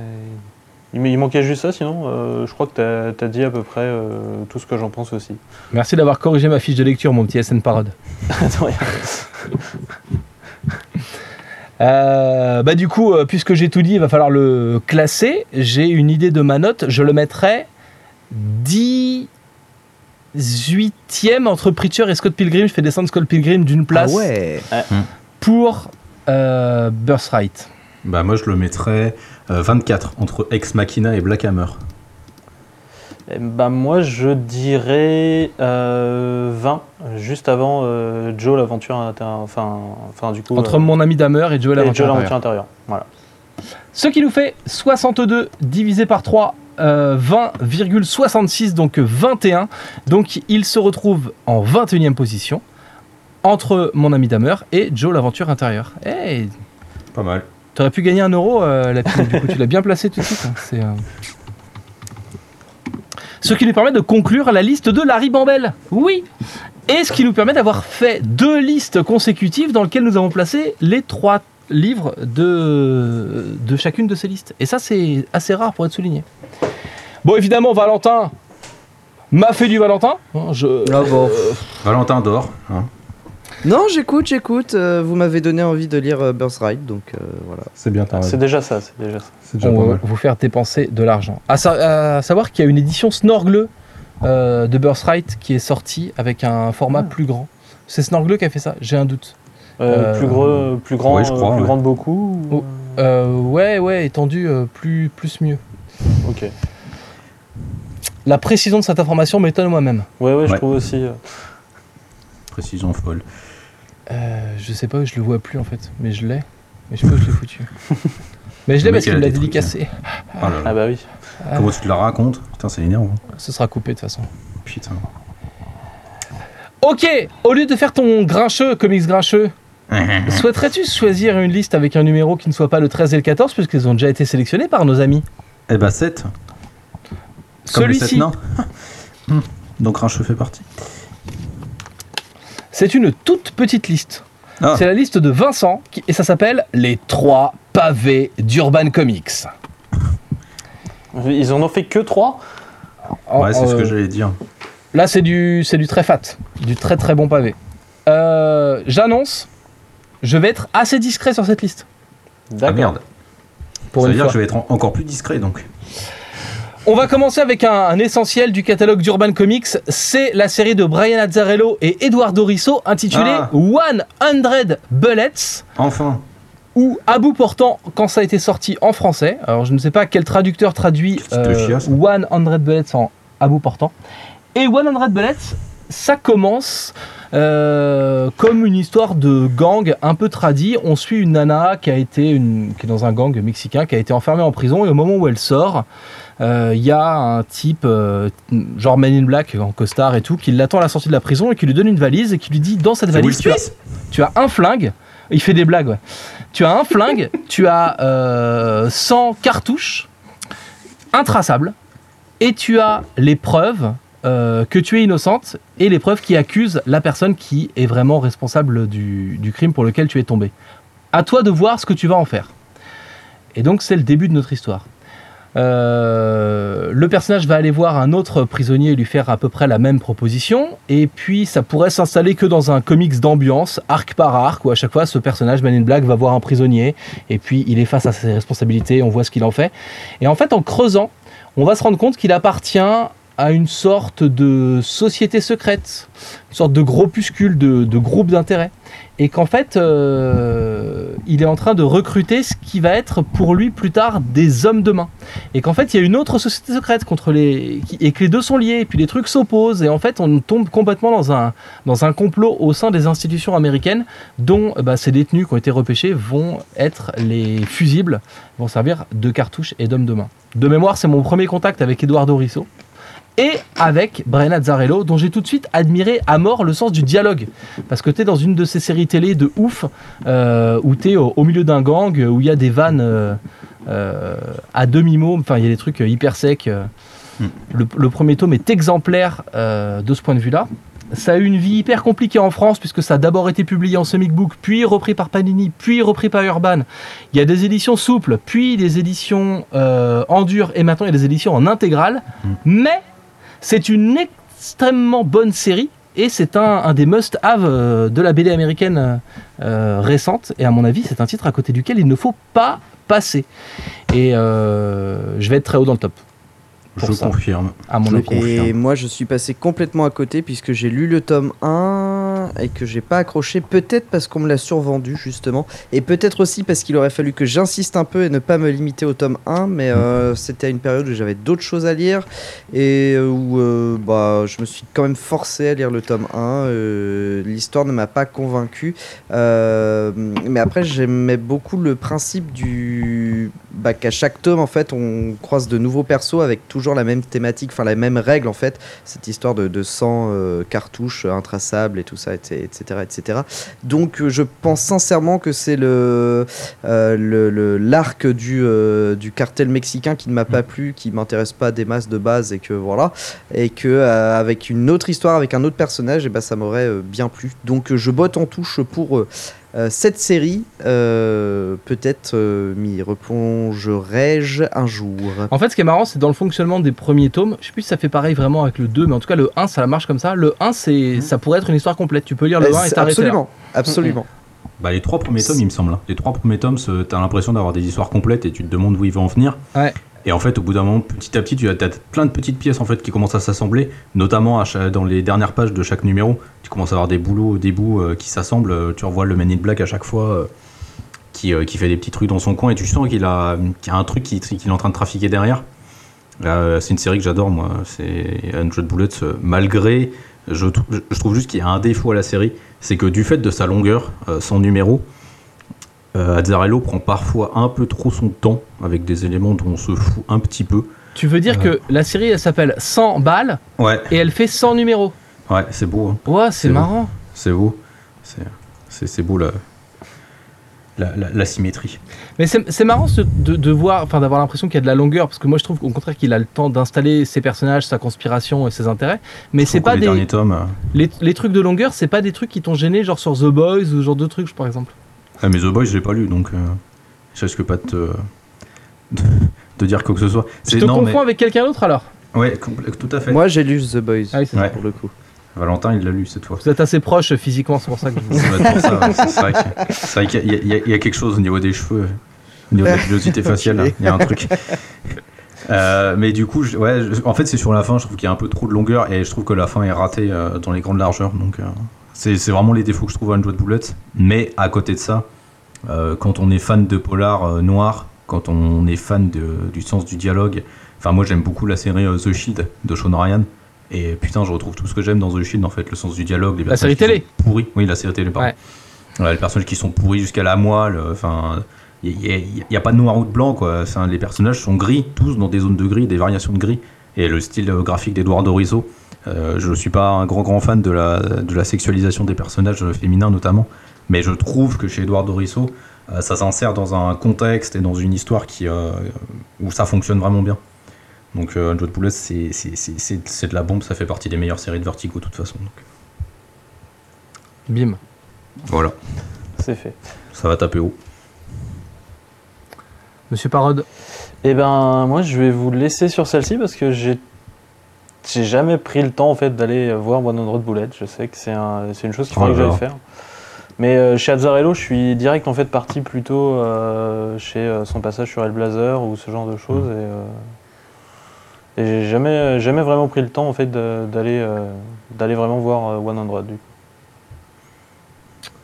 Et Eh oui, vous n'avez pas la chance d'être vieux comme moi, et ça fait partie des premiers euh, comic books qui sont sortis en librairie, Ouais, ouais, et donc ça va, hein, on avait vieux, envie de le lire. Quoi. Putain, l'autre. Je l'ai même en très grand format. De Soleil, moi je le place 9ème, entre Saga et Sunstone. Ah, t'es- dis donc, tu vas. Ah oui. Je, vais, je vais- je vais aller plus haut que toi. Moi, je le place quatrième. Après Watchmen. Ah oui, oui, Ah oui. oui, oui, d'accord, ok. C'est vraiment très très haut. alors. Alors, j'ai Ouais. failli le placer premier, mais je me suis dit. ça va. ça- je- on, va on va encore me critiquer. Ah, beau j'ai mis- partant. J'ai À j'ai bout mis en avant des quoi. points négatifs. À C'est bout portant. Et c'est Putain, mais sérieux, quoi. et c'est c'est ça. hein. C'est, euh, C'est beau, putain. Le travail sur les noirs, il est tellement dingo. Voilà. C'est de la folie. Ah oui, mais c'est Soleil du coup qui avait traduit à bout portant. Oui, c'est ça. Dans la première, euh, la première édition, c'est une édition au format un peu plus grand, euh, franco-belge. Ouais, ouais, je, Sans- je, je, je, vois à peu près les éditions Soleil et du coup ça m'étonne pas du tout, du tout. Euh, ils ont tendance à mal traduire les titres euh, qu'ils ont fait à cette époque-là. Comment Ouais, ils ça ont- taille? Ils ont quand même traduit The Authority, The Authority. Ils ont traduit Planetary, Planetary et 100 Bullets à bout portant. Mais pourquoi pas Bah, il y a une- Bah, euh, je- bah, Moi, je trouve euh, qu'il y a une cohérence d'ensemble. C'est ça. Ouais. Par, par- par- par exemple, euh, chez, chez, chez, chez Soleil, j'ai aussi. euh, donc normalement, c'est euh, un one-shot sur Wonder Woman qui s'appelle A League of One. Et en fait, ils l'ont traduit seul contre tous. C'est ça. Je vois pas où est le problème, hein, franchement. Il y a un dragon. C'est ça. Mais euh, bah, après, ce qu'il y, a- ce qu'il y avait, c'était un peu que c'était Wonder Woman contre la Ligue, donc du coup, on perd le côté euh, Ligue qui était dans le titre. Oui, je comprends, oui. Non, mais c'était c'était ironique. hein. Du coup, Grincheux, tu l'as mis où quoi Quatrième. Quatrième Ouais. Mais ça va le faire monter Bah ouais. Ouais, Clairement, oui. Ah, c'est pas cool. 6,5, de quel côté tombe la pièce Bah. Ah putain. Ah, tu veux pas ah, il, voilà, Ah. il a failli toucher à Love is Love. Ah, Il s'est ouais. dit, est-ce que je peux faire descendre Love is Love? Et la réponse, visiblement, est non. Ouais. Putain. À, à cause de tes euh, à convictions cause de mes convictions hein. politiques. C'est ça. Putain. Et donc on a 100 Bullets, septième de notre top, entre Love is Love et Punk Rock Jesus, qui atteint donc la place de numéro 8 de notre top. Ma copine Euh. vient de me dire que j'étais pas du tout intègre. C'est honteux. Merci. Merci, au contraire, non T'es euh, t'es en lien avec tes convictions, non? C'est euh, Oui, oui, je laissé- sais, mais elle se fout de ma gueule. bah, c'est fait pour ça. À quoi ça sert d'avoir des gens dans nos vies si c'est pas pour qu'ils se foutent un peu de notre gueule? Elle est bien, ma meuf. C'est vrai qu'elle est pas mal ta meuf, hein Alors, tu la placerais combien dans le classement euh, que Bah, En numéro 1. Les mecs, on vient de faire un truc genre. euh, là, euh, il faut, là, il faut c'était défendre l'égalité, Hein. l'intégrité, tout ça machin. Et Donc, on je a ne joue social. votre ju- petit jeu, bande de, bande de petits salopards. Les mecs, ils la jouent respect de la femme et derrière, c'est ouais, combien tu la places dans le top Super, C'est félicitations. Euh, je vous abandonne puisque la liste de Vincent sur les trois pavés d'Urban continue avec la série Yeah. Scalped que Ah. j'ai pas ouvert. Pour une fois qu'il y a du urban, faut... j'ai pas lu quoi, ça me saoule. Mais tu sais qu'il n'y a pas de décès, Mais- hein, euh, Valentin. Mais tu lis quoi Bah, je sais, mais je.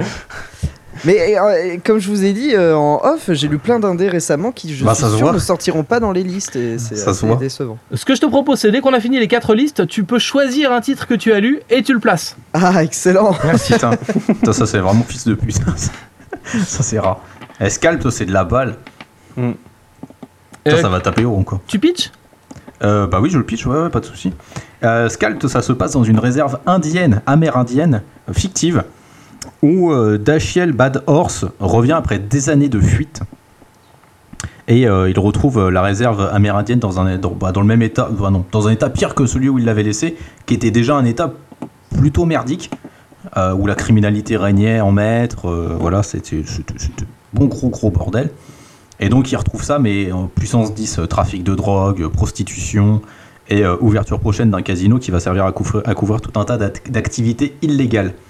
Euh, Scalt, c'est écrit par Jason Aaron que j'aime d'un amour fou. C'est dessiné par R.M. Guerra que j'ai découvert à l'occasion de la lecture de Scalt. Je n'ai lu que euh, l'équivalent de la première intégrale, mais je suis tombé fou amoureux de ce comics euh, qui mélange le. J'ai aimé, j'ai pas lu la suite. C'est ça. Ouais.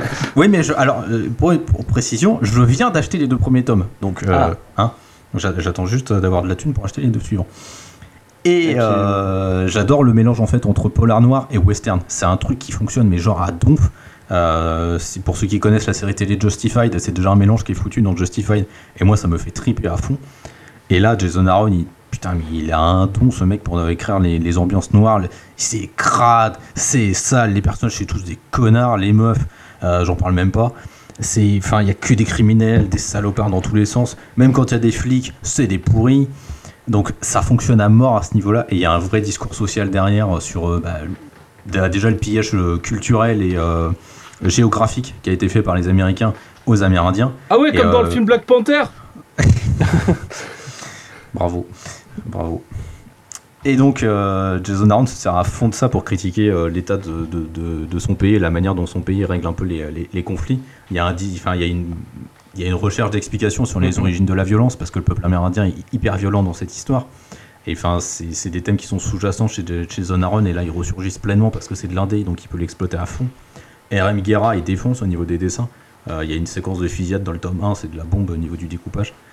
Euh, Enfin, c'est c'est complètement dingo. J'ai vraiment, vraiment hâte de lire la suite. Parce que c'est vraiment une série qui m'a fait kiffer, mais à un point. Je, je- alors, je m'attendais à kiffer, parce que voilà, ça, ça réunit deux genres que j'aime beaucoup. Bah, alors, putain, à ce point-là, euh, je, je pensais vraiment pas. Donc, pareil, c'est une des meilleures séries de Vertigo. Je crois que c'est. Je je pense qu'on peut dire que c'est la dernière grande série de Vertigo. Puisqu'elle est quand même assez récente au final. Voilà, oui, donc ça va taper haut.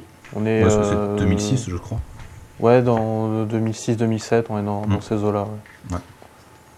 Plus le top avance, plus SN Parrot s'enfonce dans le noir. Il faut que vous le sachiez. On voit plus que ses dents quand il parle. C'est ça. C'est, euh, c'est-à-dire qu'en fait, si jamais je bouge, en fait, euh, je vais sans doute euh, enlever les trucs qui enregistrent. Du coup, je suis un peu loin pour aller allumer la lumière. En fait. Appel à l'aide. Euh, ouais, non, Scalp, du coup, ouais, c'est vachement, vachement bien. Euh, les personnages, ils sont super bien écrits. C'est, euh, comme tu dis, c'est crade. C'est, c'est même plus que crade, en fait. Ah ouais, c'est au-delà de ça. c'est ça. C'est de, la viol- c'est de la violence permanente, quoi, mais. C'est ça. Et, euh, et, et oui, c'est- un peu moins manichéen que ce qu'on pourrait euh, penser au début, Mm. où justement, on, on va pas justement euh, parler que de ce que les Blancs ont fait aux Indiens, mais les Indiens aussi, du coup, ont vraiment cette, cet aspect-là qui, est, qui, est, qui est- qui est pratiquement chez, chez tous les personnages, en fait. Il n'y a pas de. En, en fait, c'est la société en général qui est violente. Mm. Et peu importe, en fait, finalement, ton origine ou tout ça, en fait, c'est. tout le monde est dans le même bateau, en fait. Et euh, c'est quelque chose qui est vachement, vachement bien. Et puis Ouais. euh, après, moi qui aime bien aussi toujours un petit peu euh, ce qui a été fait sur, euh, sur, sur, sur tout ce qu'on pu. toute l'iconographie en fait qui, qui va sur le peuple amérindien en fait. Par exemple, le casino ou tout ça. Enfin, c'est. Moi, ça, ça me parle toujours beaucoup, ce, ce genre de choses. Je suis en train de lire euh, le tome 1 qui termine par une scène d'accouplement tout à fait hors norme. Tout à fait graphique. c'est ça. RM Guerra a non seulement le don pour dessiner les gunfights, mais il a également le don pour dessiner les scènes de cul. C'est ça, et qui, est- qui, est- qui, est- qui reste tout, tout- tout au long de la série. Hein. C'est pas, c'est pas juste une fois euh, pour faire trash, euh, pour faire parler au Ah début. non. Non, non, c'est Non, non, c'est c'est ça. vraiment. la- la- euh, Puis c'est jamais gratuit en plus, quoi. C'est ça le pire. Mm. C'est que c'est c'est cru, c'est violent, mais c'est jamais gratuit en fait, parce que c'est juste pour, pour t'en foutre dans la, pour te foutre dans la gueule la misère euh, dans laquelle les mecs vivent, quoi. ouais, la- euh, toute la misère humaine. Ouais, Elle lui dit Tu veux me cogner ou tu veux me baiser Que ce soit l'un ou l'autre, fais-le vite. Ouais, mais voilà. C'est- Je, je pense que c'est ce qui résume le mieux possible Scalp. Une petite note par là-dessus? Ah ben oui. Et tu le, tu le, tu le places, Matt ou... Moi, je l'ai pas lu. En fait, Ah moi j'ai quelques tomes parce qu'il y a eu une, euh, une vente privée autour de ces albums. Euh, Ah, Urban a fait du déstock avant de sortir l'intégrale, donc j'en ai acheté quelques-uns Mm. que j'ai stockés pour les lire cet été. Donc euh, j'en ai quelques-uns et je vais pouvoir euh, attaquer la lecture euh, euh, bi- bien dès que, dès que la saison scolaire sera terminée. Moi, je le mets 11. Entre, bah, après Sunstone, du coup. Bah moi j'aurais dit 15 en fait après top 10. Donc ça nous fait 13, du coup. C'est ça, exactement. Je vois Putain. que monsieur Ah. a une calculatrice, donc 13, entre The Authority et Lazarus, qui, bah, qui descend donc à la, à la 14e place. C'est pas bien. C'est pas bien ce que vous faites. C'est pas grave, Scalp, c'est excellent. Et on va pouvoir continuer et terminer la liste de Vincent sur les pavés d'Urban avec, eh Allez, bien, je croise les doigts. allez, un autre titre pour lequel je botte en touche. Ah, Ah, et c'est DMZ. Ah Ah putain. J'ai presque, j'ai- j'ai presque tout lu cette fois. Oh Incroyable. mon dieu. Putain. Allez, je te fais un petit bonus, Val, juste, à- après, juste après le classement de Non, non, celui-ci. mais non, euh, non, jouons le jeu, jouons le jeu. Euh, En plus, euh, donnez-moi envie de la lire parce que j'ai comme l'impression que ça doit être vachement bien, mais euh, Ah, et ben DMZ, j'ai essayé, j'ai pas fini, ça m'a pas plu, je l'ai revendu. Merci, salut Ah, toi très aussi. Ça c'est fait. Donc on est deux en fait. Ah, merde. Ah du coup je suis tout seul. Ouais c'est ça. Ah non, on n'a pas dit qu'on n'avait pas le classé. On a Ah dit qu'on oui. n'avait pas aimé. Ah ouais. Du coup je suis, tout le, je suis le seul à avoir aimé en fait. Alors petite note. J'aime bien, j'aime bien, j'aime bien la série, mais je suis pas aussi dithyrambique que tout ce que, que ce que tout le monde peut dire dessus. Ah, déjà, c'est bien. C'est une très bonne série. En fait, le pitch, du coup, c'est. Bah, euh, on est dans un contexte euh, assez flou, en fait. euh, je crois que c'est un futur plus ou moins lointain. Mais en gros, c'est un contexte post-attentat du 11 septembre. Et euh, au sein de New York, il y a euh, ce qu'on appelle la DMZ, la zone démilitarisée, où en fait des agitations civiles vont avoir lieu. Et en fait, euh, cette zone démilitarisée va vouloir avoir son indépendance par rapport aux États-Unis, ce que le gouvernement américain va refuser, bien évidemment. Et au milieu de ça, on a un journaliste, euh, le personnage principal du coup de la série, qui va euh, en fait mener une enquête pour avoir différents points de vue dans la DMZ sur euh, tout un tas de trucs, qu'est-ce qui s'y passe, quels sont les personnages là-dedans, quels sont les jeux d'influence qui se déroulent? Euh, c'est ça a un gros défaut en fait. Son personnage principal est casse-couille, mais à un point juste astronomique. Euh, en fait, tout ce qui se passe dans la série est super intéressant, mais les trois quarts des personnages sont putain de pète couilles. C'est des stéréotypes pas possibles, les mecs, et euh, ça nique un peu tout le côté ultra documenté de la série, ultra réaliste, ultra terre à terre. Et donc, c'est vraiment dommage là-dessus. L'autre problème, c'est que les dessins font un peu trop cartoon, je trouve, pour le, le ton que la série veut avoir. Du coup, ça a créé un espèce de décalage chez moi. C'est pas forcément le truc le plus heureux du monde. Mais par chance, il y a des dessinateurs très talentueux qui bossent sur des numéros euh, fill-in euh, en, en complément, donc ça c'est chouette. Mais c'est une série qui, je trouve, dans les thématiques qu'elle aborde, notamment sur euh, bah, la situation des, des États-Unis euh, dans un contexte post-11 septembre, la paranoïa complète qui s'empare du truc, la création de. Enfin, l'émergence de milices privées, parce qu'il y en avait déjà avant. Il y a un tas de questions politiques que la série traite de manière assez intelligente. Et elle a aussi l'intelligence de ne pas vouloir apporter de réponse et de ne pas vouloir faire trop souvent dans le jugement. Le problème, voilà, c'est que le personnage principal est complètement naïf. Et c'est qu'une coquille vide, en fait, à travers le lecteur, euh, dans laquelle le lecteur doit se projeter. Et le problème, c'est que moi, les personnages qui sont des coquilles vides, j'arrive pas à me projeter dedans. Moi, il me faut quelqu'un qui soit capable d'être euh, soit neutre, soit euh, qui, fait un- qui, qui a un peu plus d'intérêt dans sa, dans sa Non, non, mais on, parle de BD là, on a déjà parlé de ta meuf ce soir. Oh putain. Oh putain. Oh putain. Oh putain. Je- On coupera ça au montage Hein? On verra, on verra. On verra, ouais, c'est ça. ouais. Donc il te faut Euh, quelqu'un qui soit neutre. Non, non, mais c'est pas. Enfin, faut- En fait, le truc, c'est ça, en fait. c'est il, va être neutre et à un moment donné, il va s'impliquer. Sauf qu'il va s'impliquer sans qu'on comprenne vraiment pourquoi il s'implique, pourquoi il fait tel ou tel choix. C'est très très bizarre. Ce personnage principal est vraiment chiant. Franchement, et je, le trouve vraiment insupportable et mal écrit. Alors même que la, série a vraiment des thématiques super intéressantes, quoi. Mais voilà, il y a vraiment ce, ce défaut-là. J'aime bien Brian Wood pour son approche journalistique des choses, euh, son approche hyper documentée, hyper riche. Mais voilà, c'est pas, c'est une très bonne série, mais c'est pas une série euh, aussi excellente qu'on voudra le faire croire, je pense. Mais c'est une série audacieuse dans les thèmes qu'elle aborde et dans la façon qu'elle a de les aborder. Euh, moi, j'y suis allé plutôt en confiance dans cette série. Quoi? Et t'as débandé direct. Un petit peu. En fait, j'aimais, j'ai, j'avais été plutôt bluffé par euh, Northlander de Brian Wood, où, euh, où je trouvais que la trilogie était hyper intéressante et son postulat euh, était hyper intéressant. L'idée de Northlander, c'est de dire que on connaît pas les Vikings et que on les fait passer pour des grosses brutes de ouf parce qu'en fait, à l'époque, les seuls qui maîtrisaient l'écriture et donc qui pouvaient laisser une trace de ce qui s'était passé, c'était ceux qui s'étaient fait victimiser par euh, par euh, les Vikings, c'était le clergé. Alors qu'ils étaient peut-être pas si cons que ça, puisqu'ils arrivaient à, se déplacer en mer sur de nombreux continents, ils avaient une techno maritime euh, au moins euh, exceptionnelle et tout machin. Bref, il y avait des.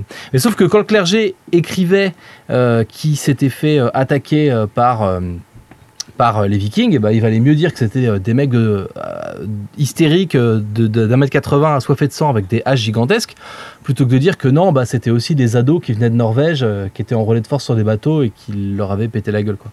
Bref, l'idée c'était de faire des histoires vraies, connues, mais de les imaginer du point de vue des Norvégiens de l'époque et donc des Vikings de l'époque. Et moi j'avais trouvé ça hyper cool, Northlander. Et donc, avec toute la hype qu'il y avait sur DMZ, et parce que c'est Brian Wood, et parce que quand je l'ai feuilleté, je trouve qu'il y a un petit côté euh, Carlos Meglia dans les visages des personnages, qui est un auteur que j'aime bien, euh, ben, je suis allé plutôt en confiance. Et en fait, j'ai pas accroché. J'ai peut-être, en fait, en fait, en disant ça, j'ai peut-être un problème avec ce genre de titre, puisque euh, c'est un peu comme Transmétropolitane avec le journaliste qui va explorer euh, ce monde. Hmm. Ce monde perdu, DMZ c'est un peu ça aussi. J'ai peut-être un problème avec ce genre de titre finalement. Mais T'as lu quel- ouais. Par contre, t'as lu quel euh, premier tome Euh, Le tome intégral ou euh, le premier tome de la de l'ancienne édition? Parce Non, qu'ils doit- sortis en intégral aussi. hein. ça doit être un tome normal, je pense. Ok, parce que le, le premier tome est vraiment, enfin, c'est chiant. Mais je l'ai pas fini pour le coup. Ouais. Non, Ah non, c'est l'in- c'est. c'est l'intégrale c'est- que t'as? Bah, Même je- si- Moi, moi, moi. Si si, c'est l'intégrale. c'est 312 pages. le- Ouais, c'est ça, c'est l'intégrale une que Ouais. t'as. Voilà. En fait, le premier arc est chiant et il y a un arc en fait avec des soldats qui se passent dans la neige et c'est là où la série je trouve commence à être intéressante. Et ben, où les suis, thématiques sont cool. je, ne suis, je ne suis pas allé jusque-là, puisque bah, ça m'a pas plus passionné que ça, et je me suis dit putain que c'était un peu euh, survendu, surhypé. Ouais. Je l'ai pas revendu, je l'ai gardé, je me suis dit je donnerai une chance plus tard, mais pour l'instant j'ai pas pff, voilà, le temps, l'envie, le courage ou un mélange des trois pour me replonger là-dedans en fait. En fait, c'est une série qui est bonne dans ce qu'elle raconte sur la société américaine, mais je pense qu'il faut vraiment être passionné de ça pour, euh, pour pleinement la kiffer. Et après, je pense qu'il y a des gens qui la sur-hype euh, parce que ça fait bien d'en dire du bien, j'ai l'impression. Mais enfin, moi qui aime beaucoup la société, enfin, je- suis assez fasciné par la société américaine, la manière dont elle fonctionne et toutes les contradictions qu'elle peut avoir en elle. Et DMZ le, le, le restitue vachement bien avec dans le fonctionnement de la DMZ en fait. Là-dessus, c'est euh, c'est hyper cool. En même temps c'est un truc qui fait réfléchir? Ah bah oui, grave, bah, c'est Oh Brian Wood, putain. C'est comme euh, le Rebels, hein, la série qu'il a fait sur la, sur la guerre d'indépendance. Ah c'est lui qui a fait la série télé euh, Le Rebelle avec Lorenzo Lamas C'est ça Ah, exactement, ouais. C'est- la guerre d'indépendance américaine, les mecs foutent des tatanes avec des, euh, des kicks, des back kicks. Et toi SN pourquoi t'as pas aimé? Eh ben, euh, moi, c'est surtout ouais, en fait, ce que, ce que disait euh, Grincheux, en fait, sur euh, vraiment le, le personnage, mais tête à claque. Ah ouais, mais et et, et- et j'ai vraiment un problème avec ce genre de perso, et en fait, j'ai vraiment pas réussi. J'aim- J'aimais bien le style de dessin, en fait, je le trouvais assez intéressant, mais le, le perso, j'ai pas pu. Et, et je, je- je savais que c'était une série assez qui, qui durait assez longtemps, et très franchement, je me suis dit non, je je, je, je pourrais pas supporter aussi longtemps avec ce perso-là. Ok. Est-ce que tu veux le classer? Bah, très franchement, euh, je pense pas en avoir lu au, assez pour vraiment pouvoir avoir un, un véritable avis euh, sur la question. En, en- en étant parfaitement honnête, J'ai- j'essaye en tout cas. Grincheux, est-ce que tu nous fais un freestyle? Euh, Je le place euh, 33. Euh, entre Cole et Brian Azzarello. Présenter le Blazer. Bah, c'est pas si mal noté, dis donc, tout ça. Non, mais enfin, tout le problème, c'est le personnage principal. Enfin, il y a deux personnages en fait qui sont chiants euh, dans la série. Lui et sa meuf. Ouais, c'est ça. Il y a le journaliste et sa meuf. C'est juste euh, les deux, t'as envie de les taper. C'est des clichetons ambulants, les deux. Donc, lui, c'est le clicheton du journaliste naïf et elle, c'est la clicheton de la rebelle gauchiste qui vit dans une ZAD. C'est insupportable. Voilà, c'est dit. Bah, Merci. j'ai pas envie de le lire. Merci d'être On va, te venu. faire on va te faire économiser des sous, tiens. Bon bah du coup merci Vincent pour ta liste des pavés d'Urban avec Well Red Bullet, DMZ et Scalped. On a classé l'intégralité des titres qui nous ont été proposés ce soir. Il me reste à moi à choisir une liste. Alors Matt, quelle liste vas-tu choisir? Eh bien mon petit Matt, euh, je prendrais bien la 11 qui a l'air toute seule. Eh bien je la prends la 11 et vous aurez remarqué qu'elle est numérotée 10. Elle était 10 la semaine dernière, elle est 11 cette semaine. Car oui, les papiers sont recto verso et ils changent de numéro au fur et à mesure des épisodes. C'est incroyable. Mon dieu, mais c'est Mon- chat t'engueule d'ailleurs. Et merde, hein, comme disent... euh, D'accord. nos amis podcasteurs, puisque c'est la liste de Manu qui s'appelle le top Alan Moore. Est-ce que Ah. vous connaissez Alan Moore? Ah, c'est qui? Je connais pas. Ah, Alan. Moore est un... Donc, euh, des titres qu'on a déjà placés, du coup, sans doute. Euh, Peut-être, puisque le premier titre de cette liste sera Suprême, Ah le bah, On a déjà placé. meilleur Déjà titre de, de Superman, qui est 84, euh, non, qui est euh, 78e de notre top. C'est dire à quel point c'est un super titre. C'est à Alors- dire à quel point il est suprême. Attends, non mais c'est en, en plus c'est bien, euh, mais Bah, c'est quand même le, le seul titre euh, où t'as un pseudo Superman et en même temps Super Souris. Et rien que ça, ça me. Putain, ça me donne envie. si c'est normal, mais ça me donne envie. c'est euh, c'est- vraiment tout un commentaire méta sur le personnage en fait, euh, sur le personnage de Superman, sur euh, tout ce qu'il a pu apporter. En fait, on va voir euh, bah, tous les alter ego justement qu'il a pu créer dans la culture américaine. Donc du coup, Super Souris par exemple. Et euh, C'est Ouais. complètement con, j'adore. Mais euh, c'est euh, Alan Moore a pris ouais, des, des persos créés par Rob Liefeld et on a fait vraiment une série euh, qui, qui marche vraiment. Ce qui était quand même un concept assez audacieux parce que Rob Liefeld, euh, Bah, il a fait ça beaucoup pour Image. Il, a, il, a- il est passé sur Wildcats Ouais. aussi, euh, où il a ouais. redimensionné le titre. euh, euh, Et- Il a redonné une place à Majestic aussi, qui est le. Superman de, de Willstorm. bah, il a réussi à donner de la profondeur à Spawn, ce qui n'était pas gagné d'avance. En peu d'épisodes. Oui, un peu des Ouais. Il y en a un, non? Bah, Là, il y en a un ou deux. Il y a le Un Violator aussi. Il y a Violator. Ouais. Bref, nous ne sommes pas là pour parler de Suprême, mais de Miracle Man, Oh, De- Ah bah, Alan Moore. Euh, la qui dernière refuse édition de de voir Miracle. son nom associé à ça. Oui. Mais du coup, est-ce qu'on peut le mettre ou pas? Oui.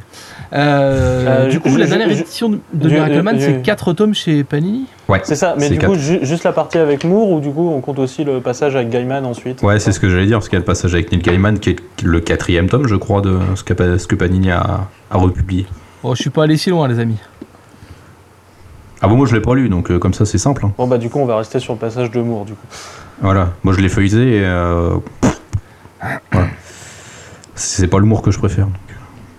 Bah, c'est le, c'est vraiment c'est Moore du début en fait.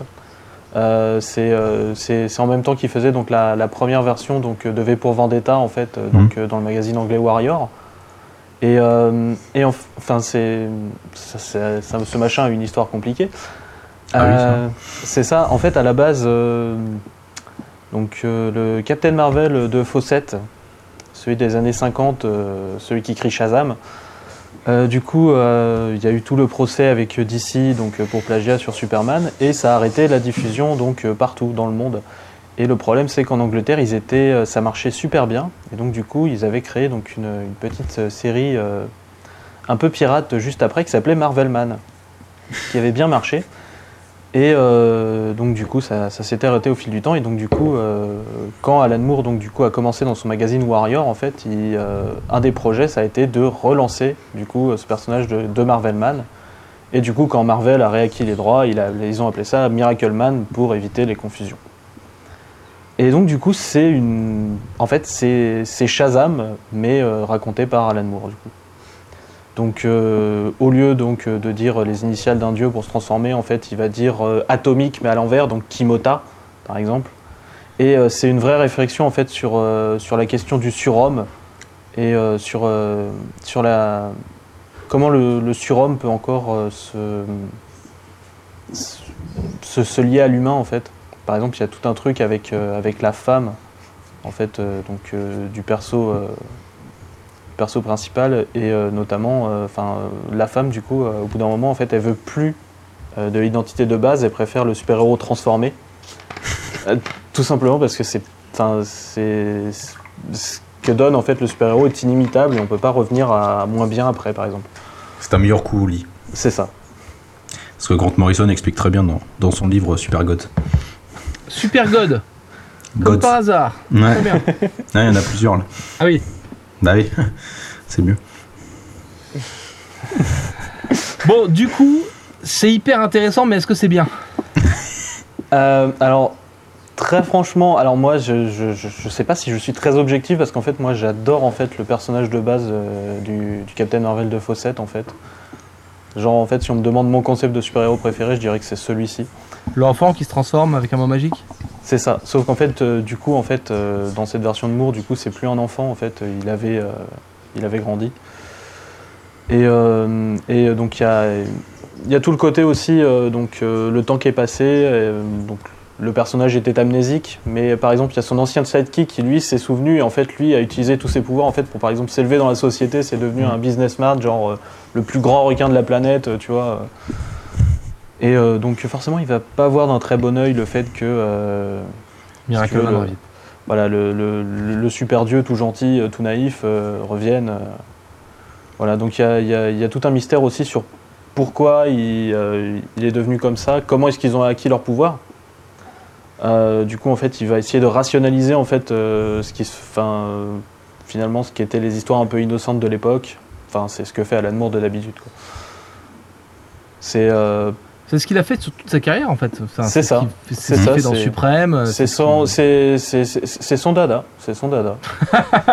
Il adore ça, il adore ça, il écrit des histoires tout le temps. il- Donc, euh, alors pour les fans d'Alan Moore, ça reste, euh, ça reste un peu euh, les, les origines quelque part en fait de Moore.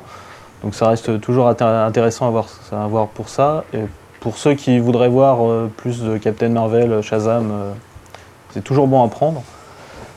Euh, pour ceux qui voudraient une réflexion sur le super-héros aussi, après, euh, c'est vrai que ça a pris un petit coup de vieux par exemple au niveau des dessins.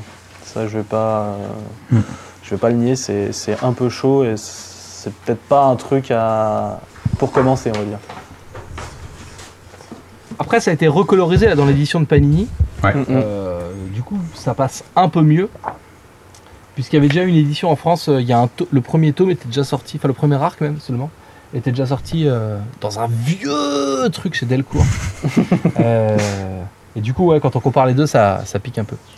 Euh, je veux bien croire que c'est hyper intéressant. Moi, c'est le Moore avec lequel j'ai du mal. Du coup, du coup, oui, la première histoire avec son sidekick qui s'est élevé dans la société, c'est intéressant. Ensuite, on va commencer à aborder des concepts euh, typiquement euh, Alan Moorien avec cette race extraterrestre. euh, c'est l'espace ou le temps qui compte pas pour eux? C'est l'espace, non?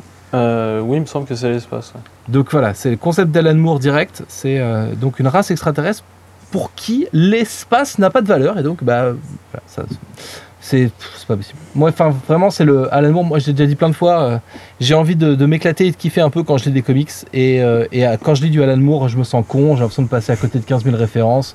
Je comprends rien ce qu'il me raconte et tout machin. Ça me. Alors, je suis peut-être très con en vrai dans la vie, hein, mais j'achète pas des BD pour qu'elle me le dise. Et du coup, euh, j'ai un peu de mal avec, avec pas mal de trucs de ce monsieur Alan Moore. Et, et Miracle Man, ouais, quand c'est sorti chez Panini, j'ai dit Ah, cool, enfin un truc que j'ai pas lu, c'est un truc historique, tout le monde en parle et tout. Ok, c'est pour moi c'est un peu un peu too much. Donc euh, donc l'œuvre historique oui, le plaisir de lecture euh, pas forcément. Et euh, Bah, je, après, oui. je- je- je dirais que c'est plus un plaisir d'initier euh, finalement que, que, que, que- que vraiment du plaisir de lecture. un, un produit de fin gourmet. Je dirais pas ça, je dirais plus un, ouais, un espèce de témoignage, un, un marqueur historique si tu veux. Ok. Mais je suis un sale con, j'ai du mal avec les vieux trucs en fait. Donc euh, ça doit pas euh, aider non plus. T'aimes pas les vieux. J'aime pas les vieux. Et je suis en train d'en devenir un. euh, jour Putain. après jour, Et tu te hais. je commence à me, à me détester un petit peu, ouais. C'est la décadence. Euh, qui, qui note du coup? Valentin, comment est-ce que tu mettrais ça dans. Bah, en tout cas, euh, j'ai très envie de le lire maintenant. Ça Voilà. Ouais. Ah oui, complètement. Complètement. Le fait que tu n'aies pas aimé et que ce soit une réflexion sur les super-héros, moi ça me tente beaucoup. Vous êtes vraiment des ingrats. Euh, bah écoute, euh, écoute SN Parrot, tu vas pouvoir le, le classer, et j'ai envie de dire, euh, tranquillou pépérou. Ok. Euh, alors, euh, malgré le fait que du coup j'ai une tendresse pour le titre, enfin c'est surtout que j'ai une tendresse pour, euh, pour Captain Marvel, je le mettrai quand même pas super super haut non plus. Mais euh, en, en fait le problème c'est qu'il y a Ivar au milieu et je peux pas me dire je peux le mettre. Mais ça, ce sera l'éternel problème du top. Tu vas trouver un titre que t'aimes moins, tu vas dire, ouais, Ouais. bah, je le mets, en- je le mets au-dessus de celui-là. Et puis deux, deux, deux en dessous, il y a un titre que t'aimes vraiment beaucoup et qui a rien à foutre là. Et tu, oh merde, comment je vais. bah, c'est ça? parce que tu vois, euh, je me dis c'est clairement en dessous d'Ivar, d'Ivar, mais je peux, je peux pas me dire que c'est au-dessus d'Hellboy, tu vois. c'est le gros problème. Hellboy, c'est Euh. principalement la, la narration qui nous avait euh, posé problème. C'est- C'était euh, c'était sur les premiers tomes ou euh, enfin sur- juste pour euh, pour euh, pour info. euh. Bah, moi, je l'ai pas lu déjà. Donc, euh, Ouais, c'est plutôt. euh, C'était. C'est le fait que ce soit euh, que des mini-histoires courtes qui racontent des bouts d'univers et que c'est à toi de remettre, euh, réimbriquer les trucs ensemble, quoi. De mémoire. Oui oui c'est un, c'est un Ouais, peu ça. Le, le trip c'est un, peu à la Conan hein, sur euh, sur cette idée là. Euh, je crois que je vais le mettre euh, juste derrière Transmétropolitane en 65. Ok, au-dessus de X Manowar. Ouais. Donc- je n'ai pas trop aimé euh, le passe, la- sur l'intégrale euh, le passage euh, du tome 2, enfin l'event avec les armures m'avait vraiment. euh, Ouais. ouais. Euh, le tome 1 et 3, je les aime beaucoup, mais l'event, je l'ai pas aimé. Eh bien, c'est tout à ton honneur. Tout ce qui, tout ce qui n'aime pas Ixo Manowar est tout à l'honneur des gens. On va finir notre liste Alan Moore avec, attention, euh, une petite cochonnerie de notre ami euh, Alan, Ah, puisque Je, c'est je vous vois Ah. ce que c'est. je puisque c'est évidemment Fille perdue Ah oui. qui nous rejoint pour ce top. Alors, Fille perdue, je sais même plus chez qui c'est édité, c'est sorti en France en dans une intégrale. Delcourt Je ne crois pas. Non Putain. Enfin, c'est épuisé maintenant. Donc, euh, Oui. je, je voulais l'acheter il y a quelques mois. Et...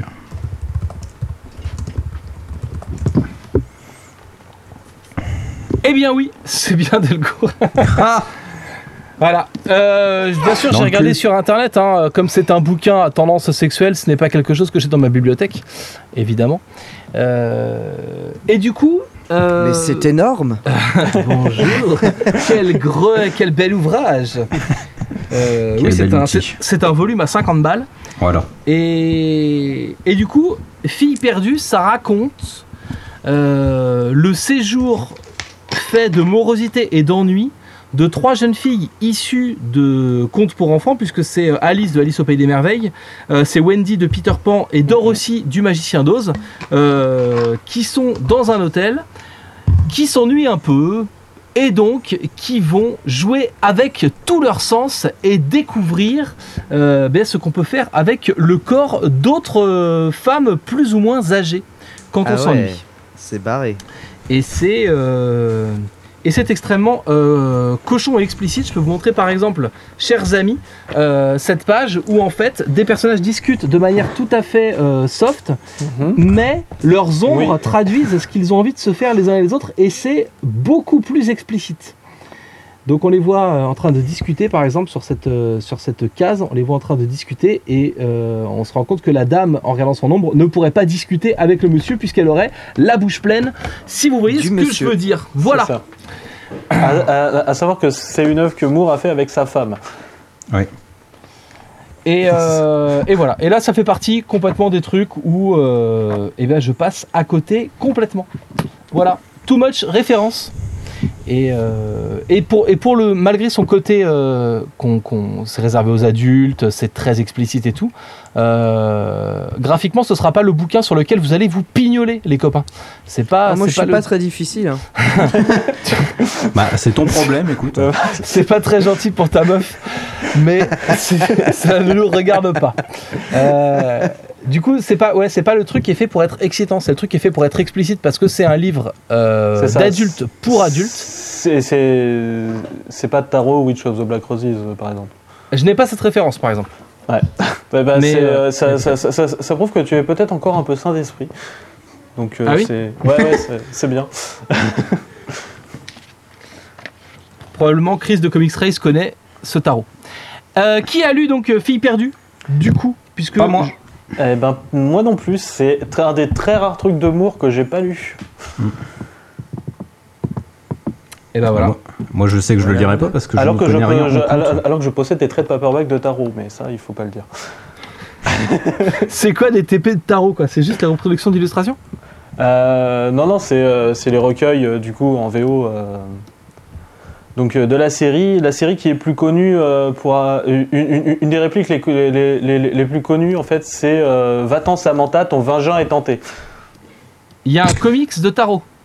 Non, c'est c'est- c'est c'est un peu sur le thème de l'ésoté- de l'ésotérisme, mais euh, ça n'a rien à voir. C'est c'est pour, le- c'est pour le titre, pour que ça fasse classe. Vivement la vidéo dans laquelle tu vas nous parler de tout ça.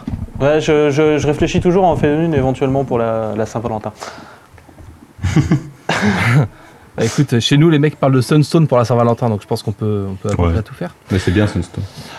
Oui, mes filles perdues, en tout cas, on va le mettre dans nos inclassables, les titres Ouais. qu'on ne va pas pouvoir classer. Et nous allons donc en rester là avec nos 87 titres classés dans le top des comics. Valentin, je te réitère ma proposition. Est-ce que tu veux remplacer Filles perdues par un titre indé de ton choix, lu dernièrement, que nous pourrions chroniquer dans les 9 minutes qui nous restent pour conclure cet épisode? Ah, j'ai été super efficace euh, dans cet épisode, euh, donc euh, voilà. Euh, non, parce que en fait, j'aimerais bien parler d'un titre, mais je pense que je serai le seul à l'avoir lu, et donc est-ce que ça a un intérêt? Je ne sais pas. Bon, écoute, Euh, euh, bah, par- le titre. parle-nous-en, histoire que le public qui est venu, euh, le- les fans de Valentin puissent entendre un peu ta voix. Et, Bien sûr. et au pire, on le classe. Alors, c'est pas un truc que j'ai lu récemment, mais c'est quelque chose qui m'a bien plu et que j'aimerais bien continuer à l'occasion. Je n'ai lu que les quatre tomes sortis euh, chez Delcourt, il y en a un peu plus maintenant, je ne sais pas combien exactement. Il s'agit de la série Revival, euh, dont j'ai oublié les, les auteurs euh, également. Euh, T'as raison, je connais pas. pour vous pitcher le truc, c'est ça se passe dans une petite ville euh, au nord des États-Unis. Euh, subitement, euh, des gens se mettent à euh, ne plus euh, mourir, ou plutôt à ressusciter en fait. Euh, on ne sait pas trop pourquoi, mais du coup, l'affaire prend vite de l'ampleur et la ville est mise, enfin le- la ville, le village, bref, et c'est plus un grand village, on va dire une petite ville. euh, et ben cette petite ville là est mise sous quarantaine et on essaie de savoir un peu pourquoi les gens euh, se mettent à, à ressusciter et d'autres choses un peu étranges se passent. Et euh, forcément, vu que c'est une série bien écrite, je trouve, et qui fait très euh, pardon Par- Oui, par Seeley, Seeley, exactement. Ouais, ouais, c'est comme ça que je l'ai découvert et que je me suis mis à apprécier le bonhomme. Et ben, euh, du coup, il y a toutes les questions euh, sous, enfin voilà, des, des non-dits, des affaires cachées, des, des relations émotionnelles entre tel et tel personnage qui vont, qui vont être ébranlés par, par ces- cette affaire surnaturelle là et, et qui vont, qui vont se développer de manière intelligente et bien fichue. Et moi, j'aime beaucoup. Ça me fait beaucoup penser à des à une série Netflix. Enfin, prenez Fargo et mettez-y du surnaturel, par exemple, ou prenez. euh, Il Mhm. y a une série qui s'appelle Glitch aussi, une série australienne euh, qui est sortie sur Netflix. Ouais. Ça fait un peu penser à ça.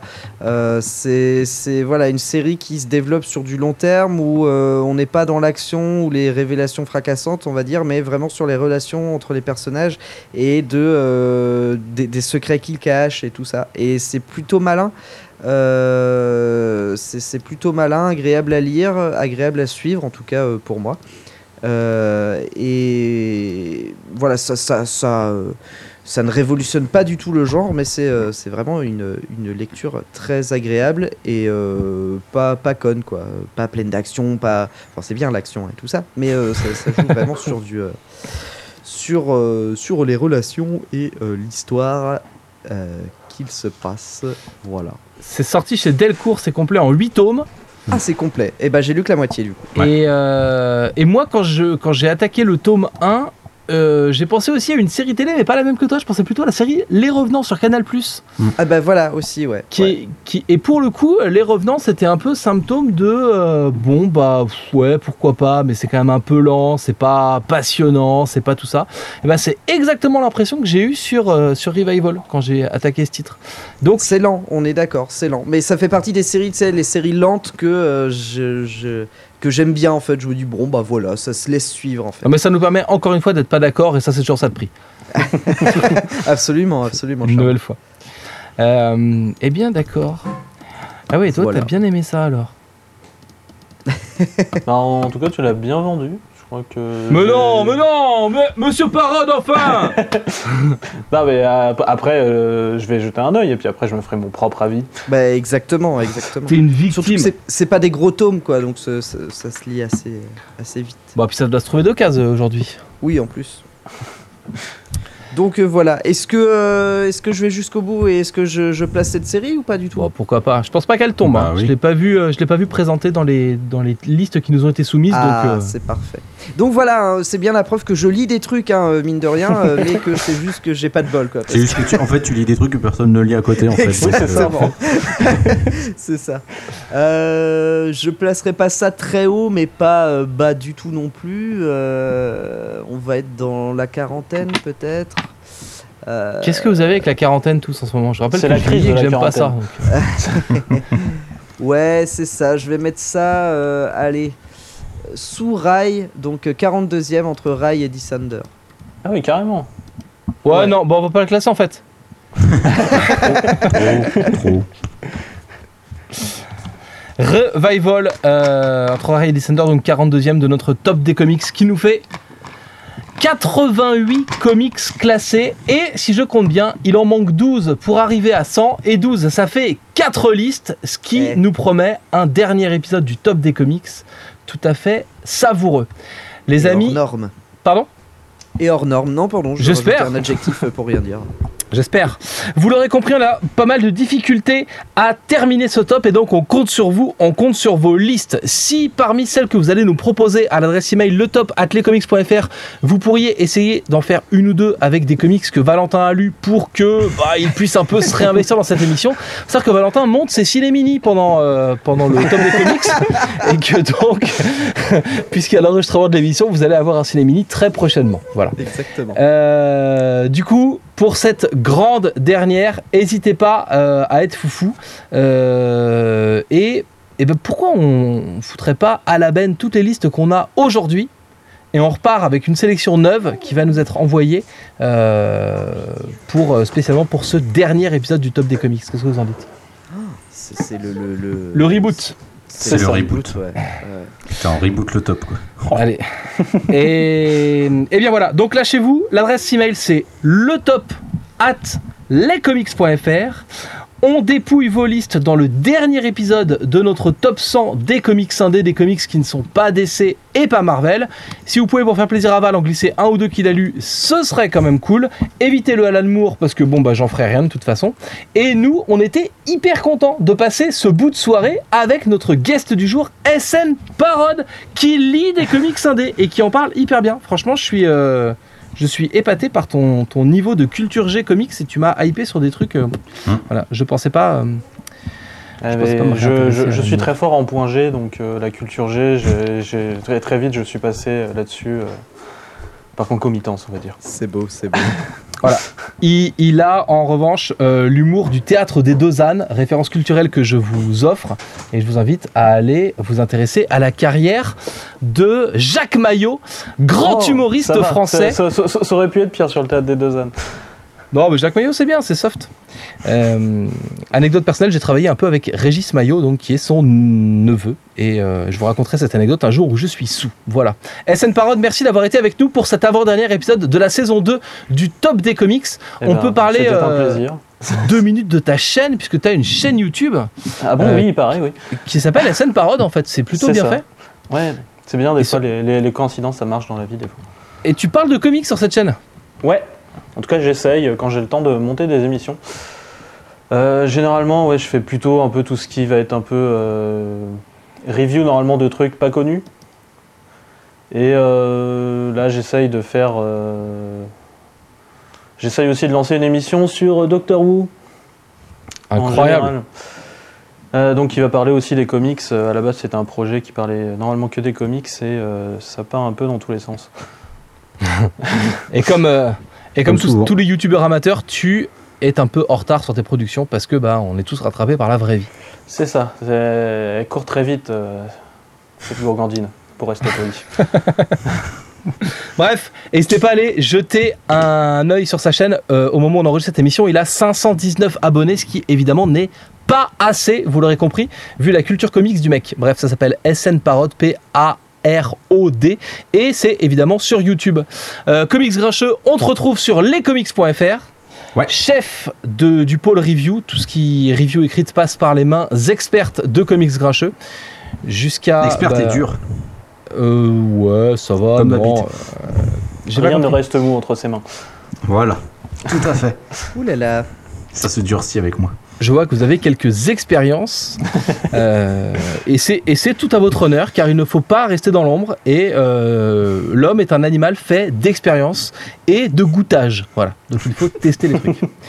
Euh, et. Valentin, on te retrouve sur, bah, pour l'instant, principalement sur ta chaîne, V pour Valentin, euh, Absolument. avec des émissions autour du cinéma appelées les Cinémini, Absolument. et qui sont des petits bijoux de montage et des Mm. petites, Oh, euh, c'est trop gentil. et les petites leçons. C'est pas moi qui le dis, c'est- les youtubeurs influents qui m'ont dit ce Valentin est tout bonnement incroyable. Ce à quoi j'ai Ouais. répondu ouais, j'irai peut-être voir ces vidéos un jour, là j'ai pas le temps.